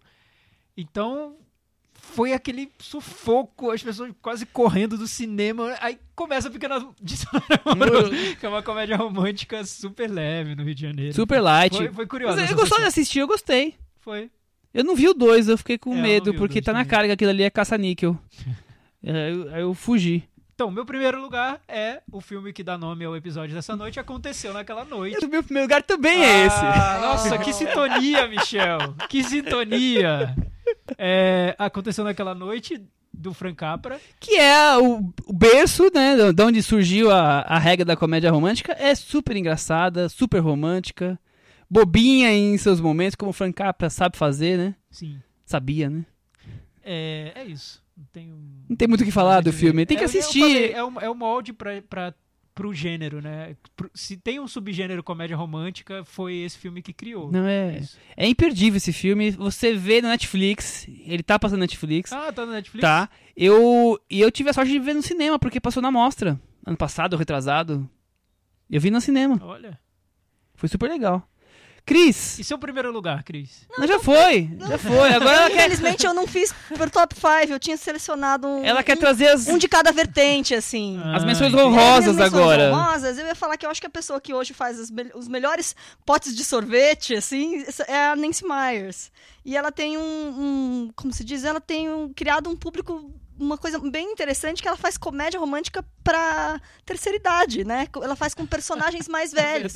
ela faz o Simplesmente Complicado, que a, que a mocinha é a Mary Streep, no meio do, do, do Steve Martin com o Alec Baldwin. Ela fez o... Antes ela tinha feito Alguém Tem Que Ceder, com Mas a Diane você acha que eles Keaton são bons filmes? e com... Eu acho que eles são um bom pote de sorvete. Aqueles filmes que você... Que você que É um você- pote de sorvete sem lactose, porque é pro Exatamente, público da terceira idade. bem, pode aquela comendo coisa, sorvete assim. É um Exatamente. pote de sorvete light. É aquilo, ela entrega o que precisa ser entregue pro, pro público, assim. E recentemente ela fez um que acho que não é bem uma comédia romântica, mas ela fez aquele O Senhor Estagiário com Robert De Niro, então você percebe que é bem pra, pra pessoa se sair feliz, assim, para as nossas mães ficarem bem felizes aí do, do- saindo do cinema. E eu quero citar um que eu ia citar como menção rosa, não consegui, que é um pote de sorvete Você maravilhoso. tem a sua chance agora. Feito pelo nosso diretor querido. Um dia a gente vai fazer uma edição dedicada a ele, Johnny To, que é Don't Go Breaking My Heart. O 1 eu acho maravilhoso, muito bom. Melhor comédia romântica que eu vi em 20 anos. O 2 eu gosto muito, mas eu acho que aí já começa a repetir muita coisa. O 1 é maravilhoso. Assistam. Don't Go Breaking My Heart. É, tem que caçar isso daí porque não tem no Netflix, nem na, no Now, nem na TV a cabo. É mais difícil. É isso então? Eu tenho mais dois aqui, Opa, rapidinho. vamos lá. Um é o... Tem mais dois, depois nós vamos ouvir o Chico ainda é o hoje. Chico, é verdade. Vocês estão ach- achando que acabou o top 5? Tem o Chico Firman. Ai, meu Deus. São duas comedinhas inglesas pequenas, bem divertidinhas. Uma chama Imagine Me and You. Imagine eu e você, que é um Notting Hill lésbico. É sensacional. É Nossa. com a Lena Headey do Game of Thrones e com a Piper Perabo, e com o Matthew Good do Match Point. Muito bacana. E outro que foi traduzido no Brasil como Driblando o Destino, mas que no inglês chama Bandit Like Beckham. É sobre uma indiana que joga futebol e ela é fã do Beckham e aí ela se apaixona pelo técnico, que é o Jonathan Winsmeyers. Ah, eu é vi esse. sensacional. Esse é legal. Eu vou trazer mais duas menções. Agora meu Deus, bem, agora bem populares, digamos assim. Aí depois a gente vai ouvir tudo que o Chico Firman tem a dizer sobre comédias românticas e o top 5 dele. Melhor é impossível. Adoro esse filme. Ah, é verdade. James L. Brooks. A gente esqueceu de falar James nele. L. ele é Brooks, Jack Nicholson, Helen Hunt, a trupe toda, Greg Kinnear e. É muito engraçado aquele filme, as manias do, do, do personagem e a relação de amor que se constrói ali. Eu me diverti várias vezes assistindo esse. E o filme que é meu Guilty Pleasure, filme brega, sem vergonha, não vale nada. A Cris, quando ouve falar desse filme, já torce o nariz.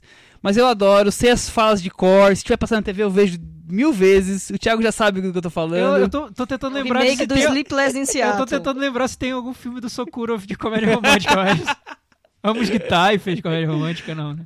É Nora Ephron mesmo. Nora Ephron, Nora Michel. Ephron. O que que tá acontecendo? Vamos jogar o Michel da varanda.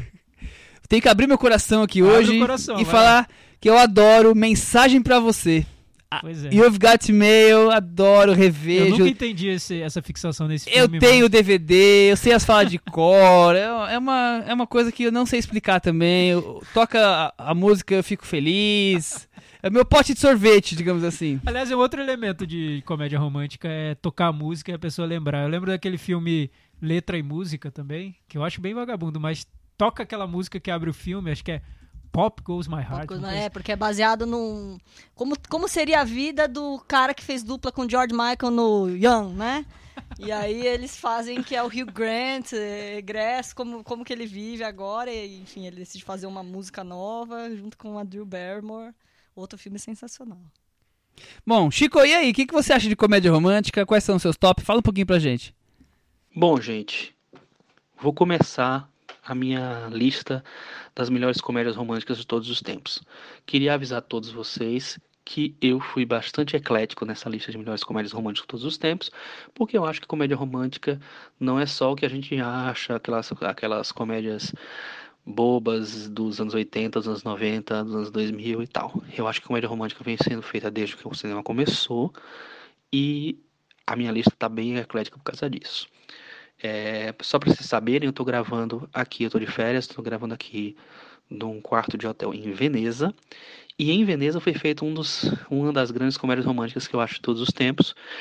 Ela não tá no meu top 5, mas eu vou citar do mesmo jeito, tá? Tchau. É... Ela é Todos Diziam Eu Te Amo, do Woody Allen. Um musical e uma comédia romântica ao mesmo tempo. Muito bom.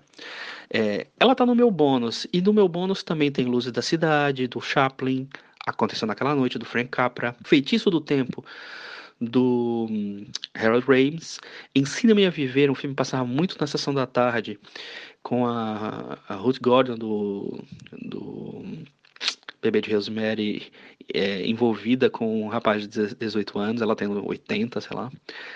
É, Digam o que quiserem do Cameron Crowe, Sintonia de Amor, O Casamento de Muriel, Orgulho e Preconceito, Levada da Breca e Jejum do Amor do Howard Hawks e Ninótica do Ernest Lubitsch.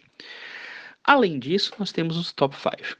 Meu quinto lugar é um filme que eu acho que se confunde com o conceito de comédia romântica, porque é o filme mais associado a esse gênero, vamos dizer assim. Harry e Sally Feitos Um para o Outro, do Rob Reiner, que é um filme que tem a Meg Ryan em estado de graça, tem o Billy Wilder engraçado, oh, Billy Wilder, tem o Billy Crystal engraçadíssimo, e que apesar de tudo funciona como herói romântico, vamos dizer assim. E eu acho que o que é um filme que ele vai além do daquela coisa inicial do nosso conceito de comédia romântica, porque ele é muito bem escrito, ele é bem dirigido e ele é muito bem interpretado. Então, meu quinto lugar. Meu quarto lugar é Núpcias de Escândalo, The Philadelphia Story, do George Cukor, que coloca Catherine Hepburn ao lado de Cary Grant, ao lado de James Stewart, numa comédia romântica maravilhosa, assim, é, para mim uma das melhores comédias do cinema, na verdade, e que tem a parte romântica muito forte, porque a, a Catherine Hepburn é ex-mulher do, do Cary Grant, uma relação mal resolvida ali, e aparece o James Stewart na história. Então eles são é, é, um joguinho delicioso de acompanhar. No meu terceiro lugar é uma comédia romântica bem agridoce com uns temas sérios jogados no meio, mas eu acho que ela se encaixa nesse nesse gênero de comédia romântica sim, porque tem muito romance e tem muita comédia. Porque primeiro que o diretor é o Billy Wilder, que é o talvez seja um dos maiores maiores diretores de comédia de todos os tempos. maior diretor de cinema, na verdade, de todos os tempos, né? E os atores são incríveis. Desculpa, viu? Eu tô meio ruim. É, espero que melhore até o fim das férias. É, voltando. Os atores estão incríveis, Jack Lemmon e Shirley MacLaine. O filme é Se Meu Apartamento Falasse, Oscar de melhor filme em 1960. Meu segundo lugar vai para Annie Hall, Noivo Neurótico, Noiva Nervosa, do Woody Allen. É, por mais que possa parecer estranho é, escolher esse filme como uma comédia romântica, eu acho que esse é o jeito do, do Woody Allen ser romântico. É, é, faz, é falando bastante, é blá blá blá demais, é tendo discussões intelectuais, é chamando a participação do Marshall McLuhan no meio do filme. E é isso. Danny Keaton incrível, Woody Allen incrível, filme incrível. E o primeiro lugar, para mim, vai para um filme que é do coração, um filme que eu revi muitas vezes na minha vida. É um filme que eu acho apaixonante. É um filme que é uma comédia, é um romance. E o mais louco de tudo é que ele vem. A fonte dele é um livro que não é muito daquele jeito, não é muito fofinho daquele jeito, não. Que é o, o livro do Truman Capote. Chama Bonequinha de Luxo. Filme estrelado pela Audrey Hepburn. Dirigido pelo Blake Edwards, 61. Filmaço, filme lindo, maravilhoso, filme para se apaixonar. É isso aí, gente, minha participação. Vamos pro próximo assunto então agora? Que seria, Michel? É um assunto que eu não gosto muito, mas é o que tem pra hoje, né? Tim Burton Ele voltou. voltou à varanda, Tim Voltando Burton. à varanda. Aliás, pra quem quiser saber, a gente vai falar sobre o filme novo do Tim Burton, Lar das Crian- Crianças Peculiares, mas pra quem quiser saber um pouco mais sobre o diretor, nós temos um episódio que é profundo, Quem que é saber- detalhado. Quem quiser saber tudo sobre o Tim Burton, nós fizemos um episódio filme a filme. filme a filme, falamos um a um. Foi a maior tortura. da minha vida. É o episódio número 13. O mundo fofodark de Tim Burton. Quem gosta de Tim Burton, Gente, olha só, o Michel não gosta do Tim Burton, mas eu sempre acompanhei todos os filmes. Sempre Eu- gostou eu até- Gosto de vários deles. O, eu, eu acho que ele tem duas obras-primas, que são Ed Wood e Eduardo Mãos de Tesoura. Então, eu não tô entre os detratores do Tim Burton, não. eu tô com muito, muito prazer, inclusive, que ô diretor que filme chato. Mas eu acho que o último filme dele que realmente me entusiasmou foi Sweeney Todd. E já faz um bom tempo, eu nem lembro de, de quando é. Enquanto o Michel falar É da década sinopse do Lar passada. das Crianças Peculiares, eu vou dar uma pesquisada Bom, aqui. então vamos falar enquanto o Thiago pesquisa aí o lar das crianças peculiares. É, com a morte do avô, o jovem Jake vai em busca das misteriosas histórias que sempre ouviu quando criança e encontra e nessa, nessa busca encontra o casarão onde moram crianças dotadas de poderes especiais e que estão em grande risco, só ele poderá ajudá-las. O filme, o, o Lar das Crianças Peculiares, é uma adaptação de um livro, né? Infanto-juvenil. Que acho que chama o Orfanato da Senhora Peregrine para Crianças Peculiares. Enfim, eu não li o livro, mas dá pra perceber que ele vai muito nessa nesse filão dos filmes infanto-juvenis com toques mágicos, bem um, um, um- toda uma onda que veio pós Harry Potter. Mas não li o livro, Então, pode ser uma maravilha. Eu também não li o livro, mas o que eu li de quem de quem conhece o livro que ele não tem muito dessa coisa que você acabou de comentar, que, que o Tim Burton pegou em peça da história e jogou nesse universo, que o filme é é, que o livro é muito mais macabro do que o filme acaba vendendo. É, o filme tem- não deixa de ter alguns toques macabros, né? É, Que também se não fosse, se não tivesse nada, não era Tim Burton, né? Exatamente. É, Michel, vo- você. O, o filme anterior do Tim Burton foi o Grandes Olhos, que teve. que foi mal recebido pela crítica. Antes desse, ele fez Sombras da Noite, que é uma comédia, mas muito no universo do Tim Burton, né? Lembra um pouco a família Adams, tem esse tom dark, com alguns momentos de fofura. É uma família, no lar das crianças peculiares, de uma forma ou de outra. É uma família torta família, ali, mas sim. é uma família. É, Antes disso, ele fez em 2012 o Frankenweenie, que é uma animação. Eu gosto do- da animação, só que eu noto que no clímax ela fica super genérica, assim, e isso me incomodou muito. É, antes disso, ele fez o Alice no País das Maravilhas, que tem sérios problemas também, o filme. Apesar de ser lindo, o visual dele é, é, é muito bem construído, mas na narrativa também parece algo automático ali. E aí, antes desse, teve o Sweeney Todd, que é de 2007. Então, desde 2007, eu noto na trajetória do Tim Burton, Um Nove diretor- anos já. nove anos, eu noto um diretor muito confortável ali dentro do métier dele, assim, do que ele sabe fazer, das referências dele, ele jogando com filmes que ele já fez. O Frankenweenie, ele, ele resgatou um curta do, do início da, da trajetória dele.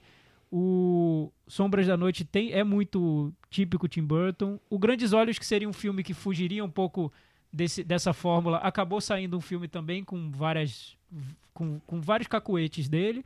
E chegamos ao lado das Crianças Peculiares, que é um filme que está dividindo a crítica, né? Tem gente que gosta muito, tem críticas muito positivas, tem críticas muito negativas. Eu noto elogios por parte de, de vários fãs do, do Tim Burton, mas alguns um pouco decepcionados.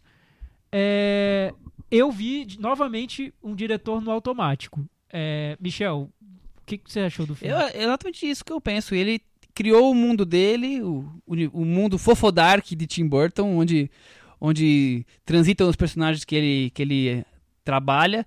E chegou num ponto que a novidade já passou e ele tá vivendo bem no piloto automático, meio direções meio preguiçosas. Esse filme eu acho ele muito torto em muitos momentos. Tem o, clímax completamente confuso, completamente com personagens que se esque- esquecem e depois voltam no momento assim que a, a ação está correndo loucamente. Eu acho esse filme extremamente superficial em, em temas que poderiam ser melhor explorados. Tem a guerra ali acontecendo, tem outros temas ali envolvidos e que passam despercebido. Ele só se preocupa com a questão da aventura infanto-juvenil. Eu acho que é um grande desperdício de personagens esse filme. Sim, eu, eu, eu acho que é um filme. Eu acho interessante no momento em que ele está apresentando os personagens, mas isso eu acho muito típico de filmes de, de heróis, assim, de, de, de, de tipos extraordinários. Quando você apresenta os personagens, é muito curioso, é muito atraente, né? Você saber qual é o poder daquele personagem, o que ele tem de diferente. Nesse filme eu também acho que me, entretém esse momento da Mas- apresentação dos Mas é um personagens. que meio X-Men, né? Totalmente, totalmente. Mas eu tentei não pensar no X-Men. Eu notei isso e tentei, não, não vou pensar nisso, vamos, vamos ver o que esse filme tem de específico, de peculiar, né? Eu não vi muito- nada muito peculiar nesse filme, mas Além do nome. além do nome. Mas tem uma cena que eu acho muito boa no filme, que quando eu vi eu falei, meu Deus, se ele tivesse esse entusiasmo dessa cena no filme inteiro, teria sido um filme muito bom. Que é a primeira cena em que mostra como funciona a história de alterar o tempo do- no lar das crianças peculiares. Que os personagens saem para o jardim e é o momento em que as bombas serão atiradas no, no lar das crianças. E no momento em que as bombas são atiradas, o tempo volta e tudo vol- volta ao normal. Acho que ali naquela cena. Mas é uma cena curta, mas eu acho. Primeiro, plasticamente ela é muito bem feita. E tem toda uma sensação de melancolia naquela cena. E tá tudo tão resumido ali o que o Tim Burton quer dizer com a fantasia como um refúgio para tudo que tem de ruim no mundo. E, e essa entrega à fantasia, assim, é a fantasia, eu, eu- é a saída para aqueles personagens e é a saída para ele também. Essa cena para mim resume tudo. Pena que o resto do filme não esse ele não explora, ele pega esse cantinho aí e não explora isso. Nossa, ele, tinha, não tem. ele tinha tanta chance de explorar isso. Eu acho. Eu acho que. E, e, e ali você vê, eu noto que ali tem. Ainda existe um diretor que pensa um filme como algo. é, como um, um universo de, de referências que vai além da, daquela. daquele. da zona de conforto dele.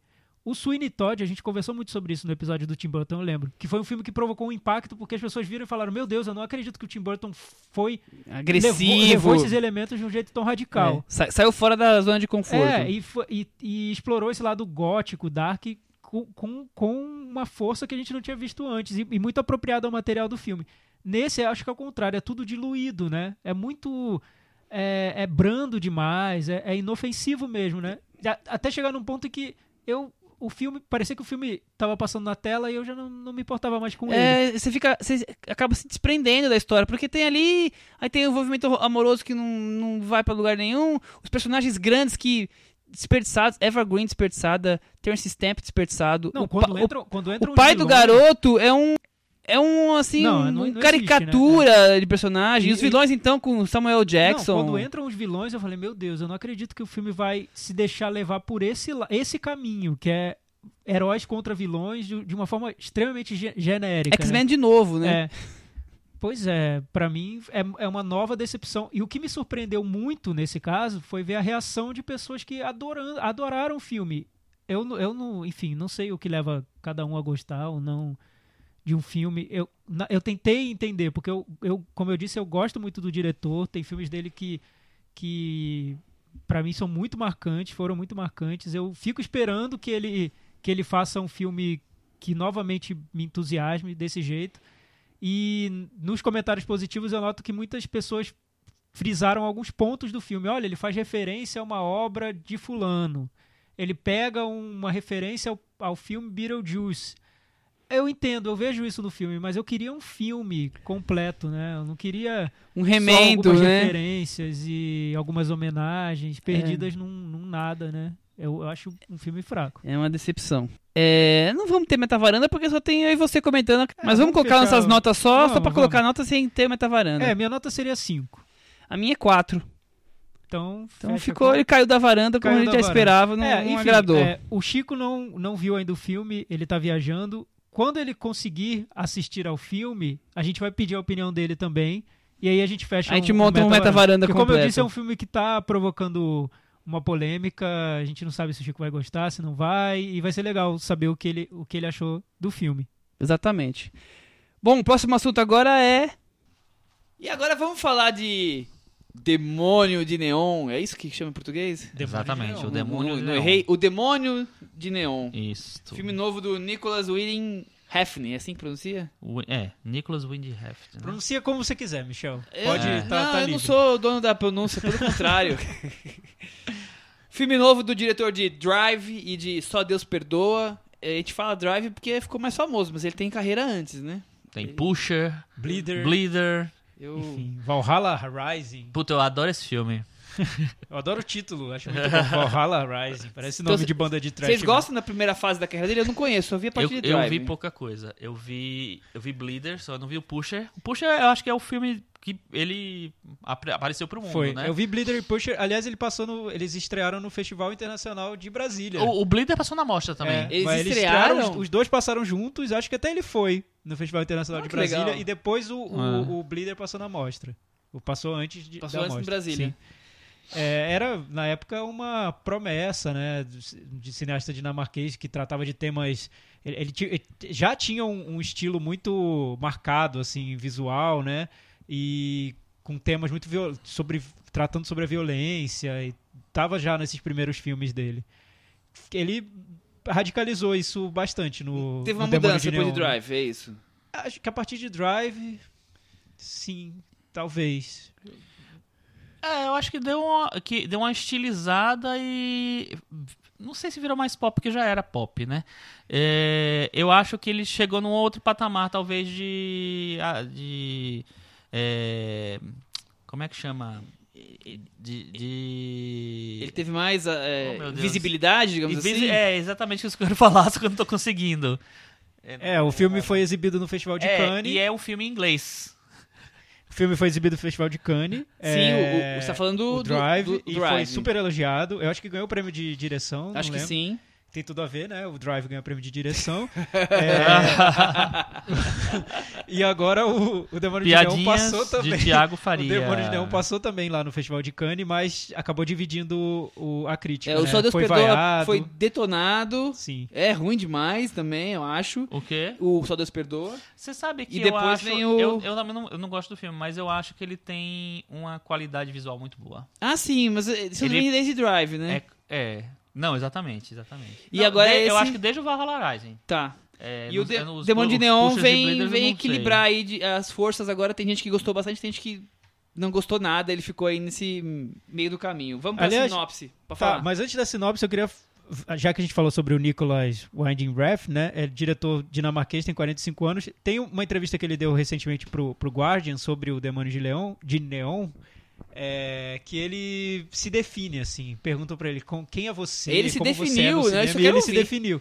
Ah, Ele fala o seguinte: Eu sou o glamour, eu sou a vulgaridade, eu sou o escândalo, eu sou a fofoca, eu sou o futuro, eu sou a contracultura, eu sou a realidade comercial, eu sou a singularidade artística. Ele é, é demais, cara. É, eu, eu tô quase mandando ele pra um, pra um lugar.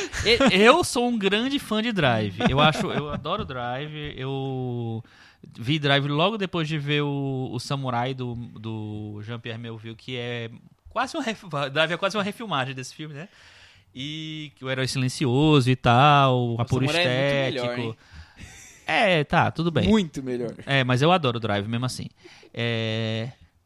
Só que o, o Adeu, o, apenas Deus, per- Deus, Apenas deu perdoa. Ficou, eu achei muito que ele sucumbiu a essa obsessão estética dele. Então, eu acho que essa arrogância que a gente vê nessa, nessa entrevista aí, É, realmente... lembrando que ele é, ele é o diretor, um dos mais conhecidos diretores dinamarqueses, né? Ele mora na Dinamarca, apesar de fazer é filmes com- em outros lugares. que é um, um país conhecido pela arrogância dos seus É, diretores. E, ele- como- e apesar disso, ele não gosta nem do, do Thomas Winterberg, que é outro diretor dinamarquês muito conhecido. Ele diz que acha os filmes dele muito clean e muito acadêmicos. E também tem uma briga, com uma, uma treta com o Lars von Trier. Então ele é meio que estranho no, no ninho ali. Ele vive na Dinamarca, mas os filmes dele ele, ele faz fora. Por exemplo, o Só Deus Perdoa ele fez em Bangkok. Ele viveu lá por Verdade. seis meses com a família para fazer o filme. Isso até que foi bem difícil, porque ele tem um filho pequeno e tudo. Foi, foi complicado. o Drive na, em Los Angeles, o, o Demônio de Neon também em Los Angeles. Uhum. É, o que ele diz é que o Drive é um filme sobre o exterior, das as áreas externas de Los Angeles, as vias, as freeways de Los Angeles. E o Demônio de Neon é sobre as áreas internas de Los Angeles. Diz que são filmes complementares. Hum. É, acho que podemos falar a sinopse. Então, Michel? arrogâncias da parte do nosso querido Refney, é, a sinopse é menos de 18 anos, Jesse Ellie Fanning. chega a Los Angeles para tentar a carreira de modelo. Lá enfrenta os egos e disputas com outros modelos para buscar o seu espaço. Nossa. Bem Bem simples. simples, né? Essa, essa sinopse foi né, artística. Artística. É, eu não sou grande fã do Drive. Eu já sentia um tom de arrogância ali que me incomodava, que só Deus perdoa, só Só Deus perdoa. Só Deus perdoa, é, vam- vamos esquecer esse filme, por favor. Mas eu gosto da parte estética de Drive, por isso que eu fico ali na, no filme, acho ok. E esse filme, eu, tendo a herança de Só Deus perdoa, esperava que vinha outra bomba aí. E ele me surpreendeu, porque teve coisas que, eu- que me interessou muito. Eu acho que ele tem coisas visuais que, que tem distintas em Drive e em Só Deus Perdoa, e ele unifica os- as coisas visuais nesse filme. De longe, o aspecto visual é meio abstrato, é o que ficava ficando bem forte, mas que- a história ali, meio que de maneira sensorial, digamos assim, ela também tem sua representatividade e interesse- assim, a questão da relação das modelos e toda a disputa, por mais que ele leva para um lado irreal, mas que fica de uma maneira metafórica interessante. Eu, eu, eu mais gostei do que desgostei de, desse filme. Então, eu- uma coisa que eu achei bem interessante é a, para além do, de, de toda a, a concepção visual do filme, que eu acho muito acertada, muito bonito, eu acho é, que, o- que o filme me lembra mu- muitas vezes é, de uma. é, de uma maneira de que como o Dario Argento construía visualmente os filmes dele. Eu acho que tem uma, um- uma plástica que me seduz no filme e tal. Apesar de às vezes eu achar que a plástica virou, de, virou plástico, mas eu, mas eu acho que no, no geral ele é um filme que visualmente me agrada muito. Mas o que eu achei bem interessante, principalmente no começo, é que essa coisa de invadir o mundo das modelos ficou uma coisa meio. Me, me pareceu. é, em, em Los Angeles, isso, né? Me pareceu um pouco. é, não estou falando que não, não quero comparar é, resultados, mas assim, na proposta inicial, me pareceu um pouco com que o David Lynch tenta jogar no, no Mulholland Drive, com o que o é, David Cronenberg tenta jogar no Mapa para as Estrelas, que é de tipo in- é, entrar nos, no- nos- nas vísceras da, de uma indústria, assim, no caso deles a indústria de cinema e no caso do do, do Hefner é o essa indústria do da enfim da- das modelos dos palcos e tal. É, eu acho que ele consegue criar esse, esse, esse clima de terror, né, um terror psicológico, é, por causa do cenário, por causa do ambiente, assim. Eu acho bem interessante. E ele parece que tem um clima futurista, sem ser um filme futurista. Eu fico me sentindo vendo meio que o Ex Machina, assim, mas sabe? Aquele clima, assim, meio lento, os personagens que se encontram. Mas não tem nada de futurista. É, é hoje, mas assim, eu fico com essa sensação da atmosfera. É, eu, tô- eu gosto de Drive também. É, Você gosta que- de Drive? Gosto, eu gosto achei que de você não Drive. gostava muito de Drive. Gosto, gosto sim. É, eu fiquei bem empolgado quando eu vi da primeira vez e depois fui, fui um pouco desanimando do é, filme. comigo também aconteceu. Eu lembro que a gente viu junto, eu lembro foi. que você fica você é bem animado. É, Acho interessante como ele retrata Los Angeles, porque o que acontece? É sempre um olhar de estrangeiro, né? E ele assume isso. E eu acho muito. É, é- é as- o que tem de similar com o Lars von Trier. Porque eu lembro que quando o Lars von Trier fez o Dogville, perguntaram pra ele: Mas como assim você vai fazer um filme sobre os Estados Unidos sem nunca ter entrado nos Estados Unidos? Aí ele respondeu. Eu, Estados Unidos é a minha cultura desde que eu era criança. Tudo que eu ligo a televisão Estados Unidos, eu vejo filme Não Estados precisa Unidos. ter eu já que conheço, tá eu lá, não é, preciso exatamente. ir É aos Estados é. Unidos. Mas o, isso é o von Trier fanfarrão falando. Mas o que eu achei Fanfarrão, interessante é o olhar do estrangeiro. É, é, é, é um pouco desvalorizado esse olhar, porque geralmente a gente busca o olhar autêntico de quem viveu em Los Angeles desde criança e vai mostrar pra gente a Los Angeles que não conhecemos. Mais ou menos como o filme, o documentário Los Angeles Plays Itself, que a gente comentou, do Tom Anderson. Sim. Nossa, Los Angeles que o cinema não mostra. Tá, interessante, mas o olhar do estrangeiro também é bom porque ele revela coisas que às vezes quem vive aquela realidade nem dá, Tá se dá conta, nem consegue perceber.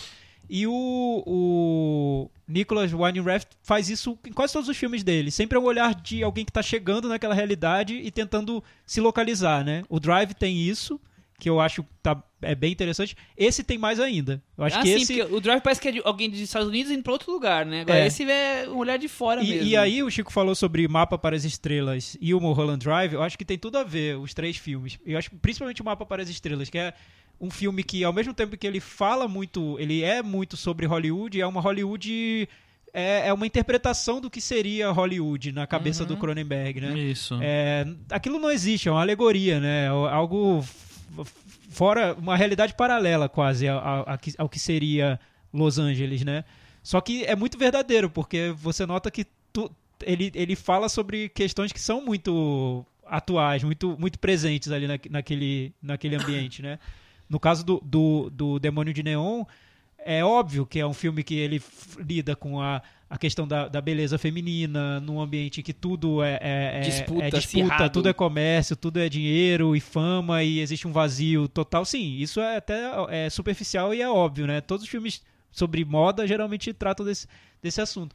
Mas ele vem com aquele olhar de eh, chegar naquele ambiente como se estivesse vendo aquilo pela primeira vez e notar um filme de terror ali, né? Notar uns zumbis, né? Elas são, elas são vampiras quase, né? É, isso eu acho bem interessante. Acho que vai- ele vai um passo além do Drive, né? Porque o Drive ele tem essa transformar tudo num, num estilo, num, num, num projeto visual do Nicholas Winding Refn que traz muita referência de outros filmes e é um cinema muito sobre o próprio cinema, mas nesse ele também está tentando observar uma, uma situação rea- real, assim, tent- misturando tanto essas referências de cinema com uma análise de um ambiente, de uma realidade, de um mundo que eu acho bem interessante. Me surpreendeu o filme. Eu Também me estava surpreendeu. esperando algo ruim. Porque o, o Only God Forgives, eu acho que aí sim eu não consigo ver É o que vazio, ele né? traz. É, porque imagina, ele viveu seis meses em Bangkok. Ele chegou num- numa realidade diferente da dele e eu não consigo ver isso no filme. Talvez porque por, por- por uma coisa que ele mesmo falou, que é, a, a realidade que ele conhece é a realidade americana desde criança, disso É. o quê.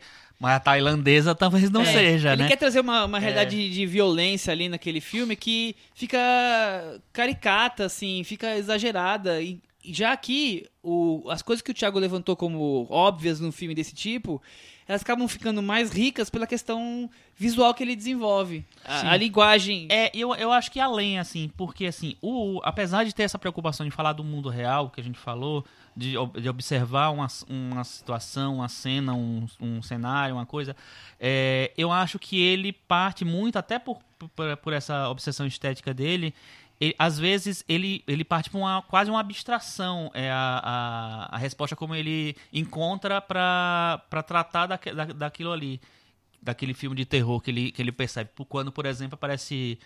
é, não vou falar, né? Uma criatura assim no quarto da, Uma da protagonista. Ou então quando. é, com a, a grande conclusão do filme que. Que vocês assistam e vejam o qual é. Mas assim, então ele parte para uma coisa que é quase uma abstração, assim. Que é uma coisa que talvez o, o, o Mapa para as Estrelas também faz. Ele, assim, Sim. ele vai num extremo, ele joga para uma outra coisa, ele vai além, sabe? Assim, aí você fica, ah, nossa, que é uma coisa que fora da realidade, mas assim, fora da realidade é aquele visual que ele criou também. Então ele, ele, não, ele tá preocupado em falar do real, mas sem necessariamente uma, uma observação realista do. do Acho que tá- foi no tá ponto. co- ele fala do real sem ser realista. Exatamente. E ele acaba discutindo até a, a própria maneira como, como esse universo é retratado nos clipes, nos filmes, né? O filme tem um visual de videoclipe da Jennifer Lopes, assim, né? Aquela coisa, cores muito fortes e mulheres morenas e encebadas e chegando com aqueles biquínis cavados e Ah, aqueles óculos se de é. neon. Eu acho isso também, É. eu acho. Principalmente na cena final. Tem muito estilo É, ali, né? Você nota um- uma, uma estética de, de clipe. É, ele vai além do, do que seria. é- É um exagero além da publicidade, eu acho. Porque parece pra mim que ele tá sempre pronto pra ser. para ser. Pronto pras críticas, assim, pronto pra alguém virar e falar assim: "Ah, você roubou a cena desse filme.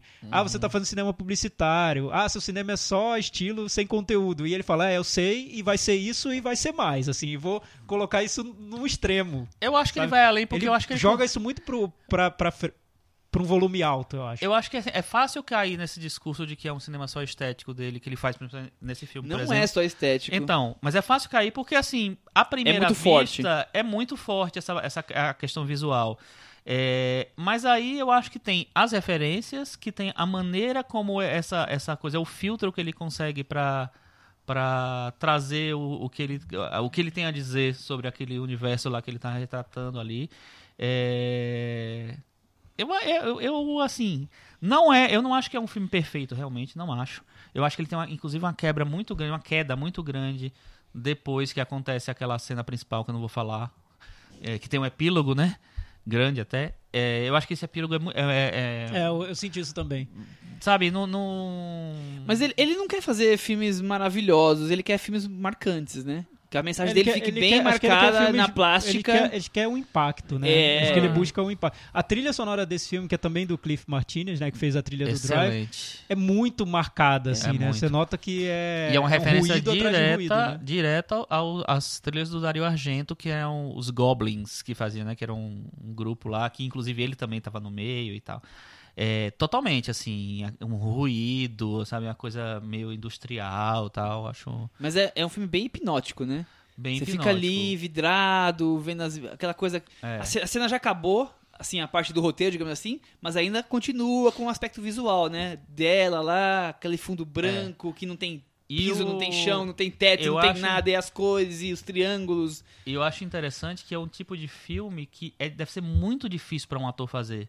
Porque é, você encontrar o tom ali É Correto, né? máximo, de- né? do, do- do- da mensagem do diretor, de você fazer uma coisa. Eu acho que a Ellie Fanning tá maravilhosa no filme. É, inclusive, eu acho que ela é maravilhosa quase sempre. Eu acho ela uma menina es- espetacular. Ela tem 20 anos, se não me engano. É, ou 19, sei lá.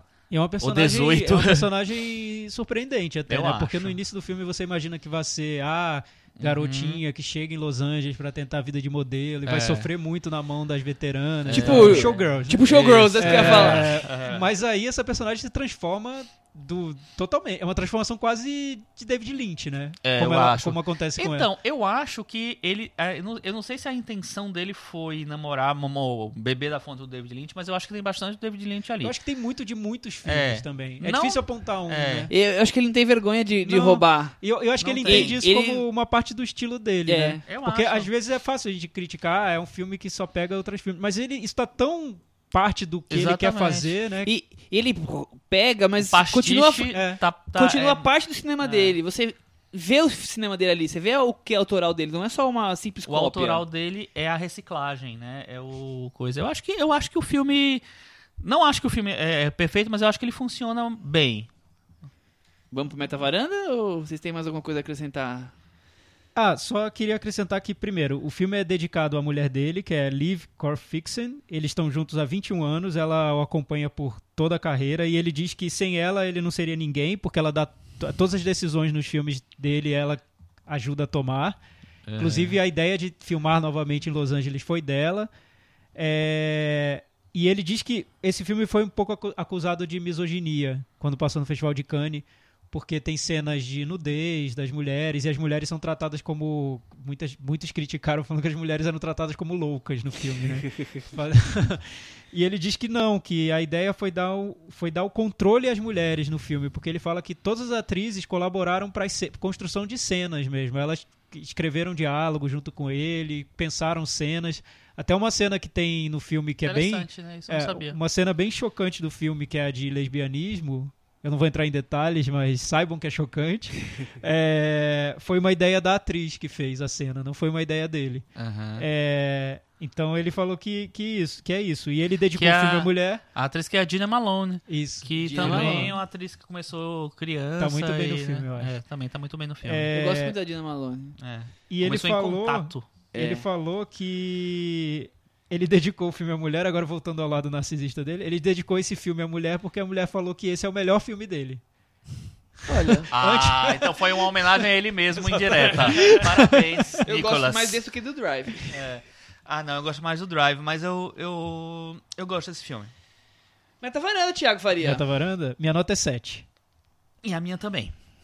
A minha é 6, com isso ele fica com 67 no Metavaranda, muito bem colocado. Foi bem, né? Foi bem. Ficou na Olha varanda. só. Ficou com... Surpresa do ano. Eu O imaginei Ni- que o também Nick- jogaria ele longe. O Eu também Nick achei. ficou na garota, eu também fiquei. É porque realmente ele é um filme que você, eu acho que, que você tem que ter uma certa disposição pra ele. Exato. Ou então uma abertura, você tem que estar aberto porque ele enfia muita coisa na sua cara, né? Mas é Ainda bem que você falou na cara. é, né? É, Pelo filme ia- podia ser em outros lugares, né? E eu acho que é um filme que quer, ele, ele é provocativo. Então, é, você nota que ele quer ser vaiado, assim.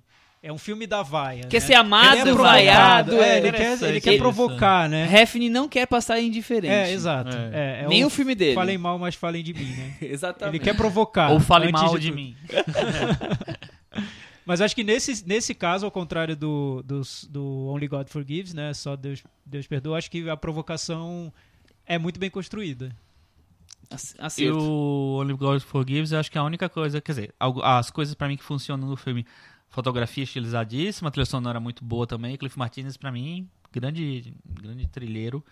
E a Kristen Scott Thomas, que tá incrível naquele Ah, sim, filme, que, verdade. que é uma aqui- aquilo é a caricatura que deu certo, porque ela faz, ela é muito caricata e ela deu totalmente certo. É, enfim, Assista um Demônio do Neon. É. Só tenho isso pra dizer, então, finalizando aqui. é boa, boa, Michel. É... Tiago Faria, temos recomendações hoje? Pois é, Michel, eu não tinha pensado nisso nas recomendações. Você tem alguma recomendação? Eu- você fala assim, eu vou tenho, eu pensando. tenho. Ah, Cris Lume, você tem alguma recomendação? Eu tenho uma recomendação do YouTube. Tudo serve? Já que a gente falou do Bridget Jones no começo, é, no livro 2, a personagem da Bridget Jones entrevista o ator Colin Firth. Só que na hora que foram fazer o filme, não tinha como você transpor essa entrevista, porque o Colin Firth interpreta um personagem já, que é o Mark Darcy. Então eles fizeram um extra do filme 2 de uns quatro minutinhos, que é a, a Renée Zellweger a- a encarnando a Bridget Jones, mas o Colin Firth encarnando o Colin Firth mesmo, então a Bridget Jones entrevistando o Colin Firth no extra, já que não dava pra ser no filme. Assistam, é engraçado. Nós vamos colocar o link no- na postagem no blog. Michel, lembrei da minha recomendação e uma recomendação que eu queria ter feito. E eu queria ter falado, aliás, até junto com o filme do Tim Burton. É um outro filme de fantasia que está estreando essa semana, da Disney, chama Meu Amigo, o Dragão. É um re- remake de um filme da Disney dos anos 70 chamado Pete's Dragon. Olha, gostei muito do filme, me surpreendeu.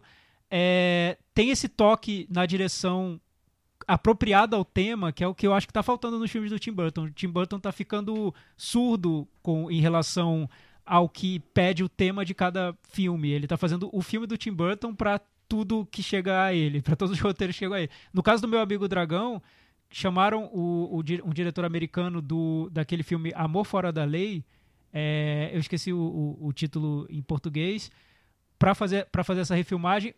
O filme trabalha muito bem com silêncios. Imagina, eu tô falando de um filme da Disney para o público infanto-juvenil, mas é um filme super silencioso e ele mostra essa relação do garotinho com o dragão, que é a trama principal, sem precisar de muito diálogo e de uma forma bem é, quase tocante mesmo para quem assiste. É uma surpresa, vale ver. Meu amigo dragão. Fica a dica aí do, do Thiago. Eu vou fazer uma dica que é meio jabá, mas eu não posso deixar de comentar que hoje nós estamos gravando hoje no dia 3 de outubro e no dia 4 de outubro na TV vai ter um programa na Paramount, Olha, Michel tá Paramount ficando famoso. TV a cabo, Paramount Channel. Eles vão lançar o Cine Rooftop, que são 12 episódios de bate-papos com vão variar apresentadores. Um é a Maria Fernanda Cândido, outro é o André Frateschi e o outro é o Dan Dan Stubble. E eu participo de um dos 12 episódios. O meu episódio é com a Maria Fernanda Cândido, com a Flávia Guerra também. É. Com Leonardo Midiorin. Exatamente, a Cris roubou o meu último comentário. Somos nós quatro batendo um papo na melhor vista de São Paulo. Eu não sei qual terça-feira vai passar o meu programa, mas o, o programa em si vai ser lançado a partir de amanhã, 4 de outubro, às 10 da noite, no Paramount Channel na TV a cabo. Isso aí, a varanda ganhando o mundo da TV a cabo agora. Eu me diverti, por isso que eu tô Uma indicando. varandona, viu? Ali numa... É uma bela varanda, aliás. A vista ali é maravilhosa, O- né? Agora, só, só eu falei do, do diretor do meu amigo Dragão, o nome dele é David Lowry, e o filme Amor Fora da Lei em inglês é Ain't Them Buddy Saints. Que, aliás, eu acho pior do que o. Acho o meu amigo Eu Dragão não- bem melhor que o Eu não acho muito bom. Esse filme É. nem muito ruim, assim, é. médio. É um Eu filme ele indie, tem- passou ele, em ele tem- Sanders. Ele tem um clima meio Terrence Malick, né? Ele É quer ser da Terrence Total. Com o Casey Isso. Esse mesmo. Ele quer ser Terrence Malick. Meu amigo Dragão acho melhor. Ah, não Veja o meu sabia. Eu, vou- eu ia ver já agora que eu vou ver mesmo esse desenho. Muito bem, então. Obrigado, Cris, por ter largado os fones de ouvido e participado com a gente É hoje. isso aí, né? Só filme bom. E, Thiago, até semana que vem? E como faz pra entrar em contato com a gente, Michel? É, Temos nosso blog, cinemanavaranda.com. Temos nosso Twitter, arroba Cinema na Varanda. Estamos também no Facebook, facebook.com.br Cinema na Varanda. E E avaliem a gente lá no, lá no iTunes e deixem lá no blog as listas de melhores comédias românticas. A gente quer saber quais são as comédias românticas preferidas dos nossos ouvintes. Cantinho do Ouvinte recheado de amor dos ouvintes na semana que Cantinho vem. apaixonado do ouvinte. Quero só ver. Mas essas coisas, assim, pé na jaca, hein? Pote de sorvete, lembrem disso. Não vão me vir com Eric Romero, É, Godard, não, não é isso aí. não. François Truffaut. Isso a gente já falou aqui hoje. Isso aí então, gente. Até semana que vem. Tchau. Have Someone said as we shook hands, she was just Miss Jones.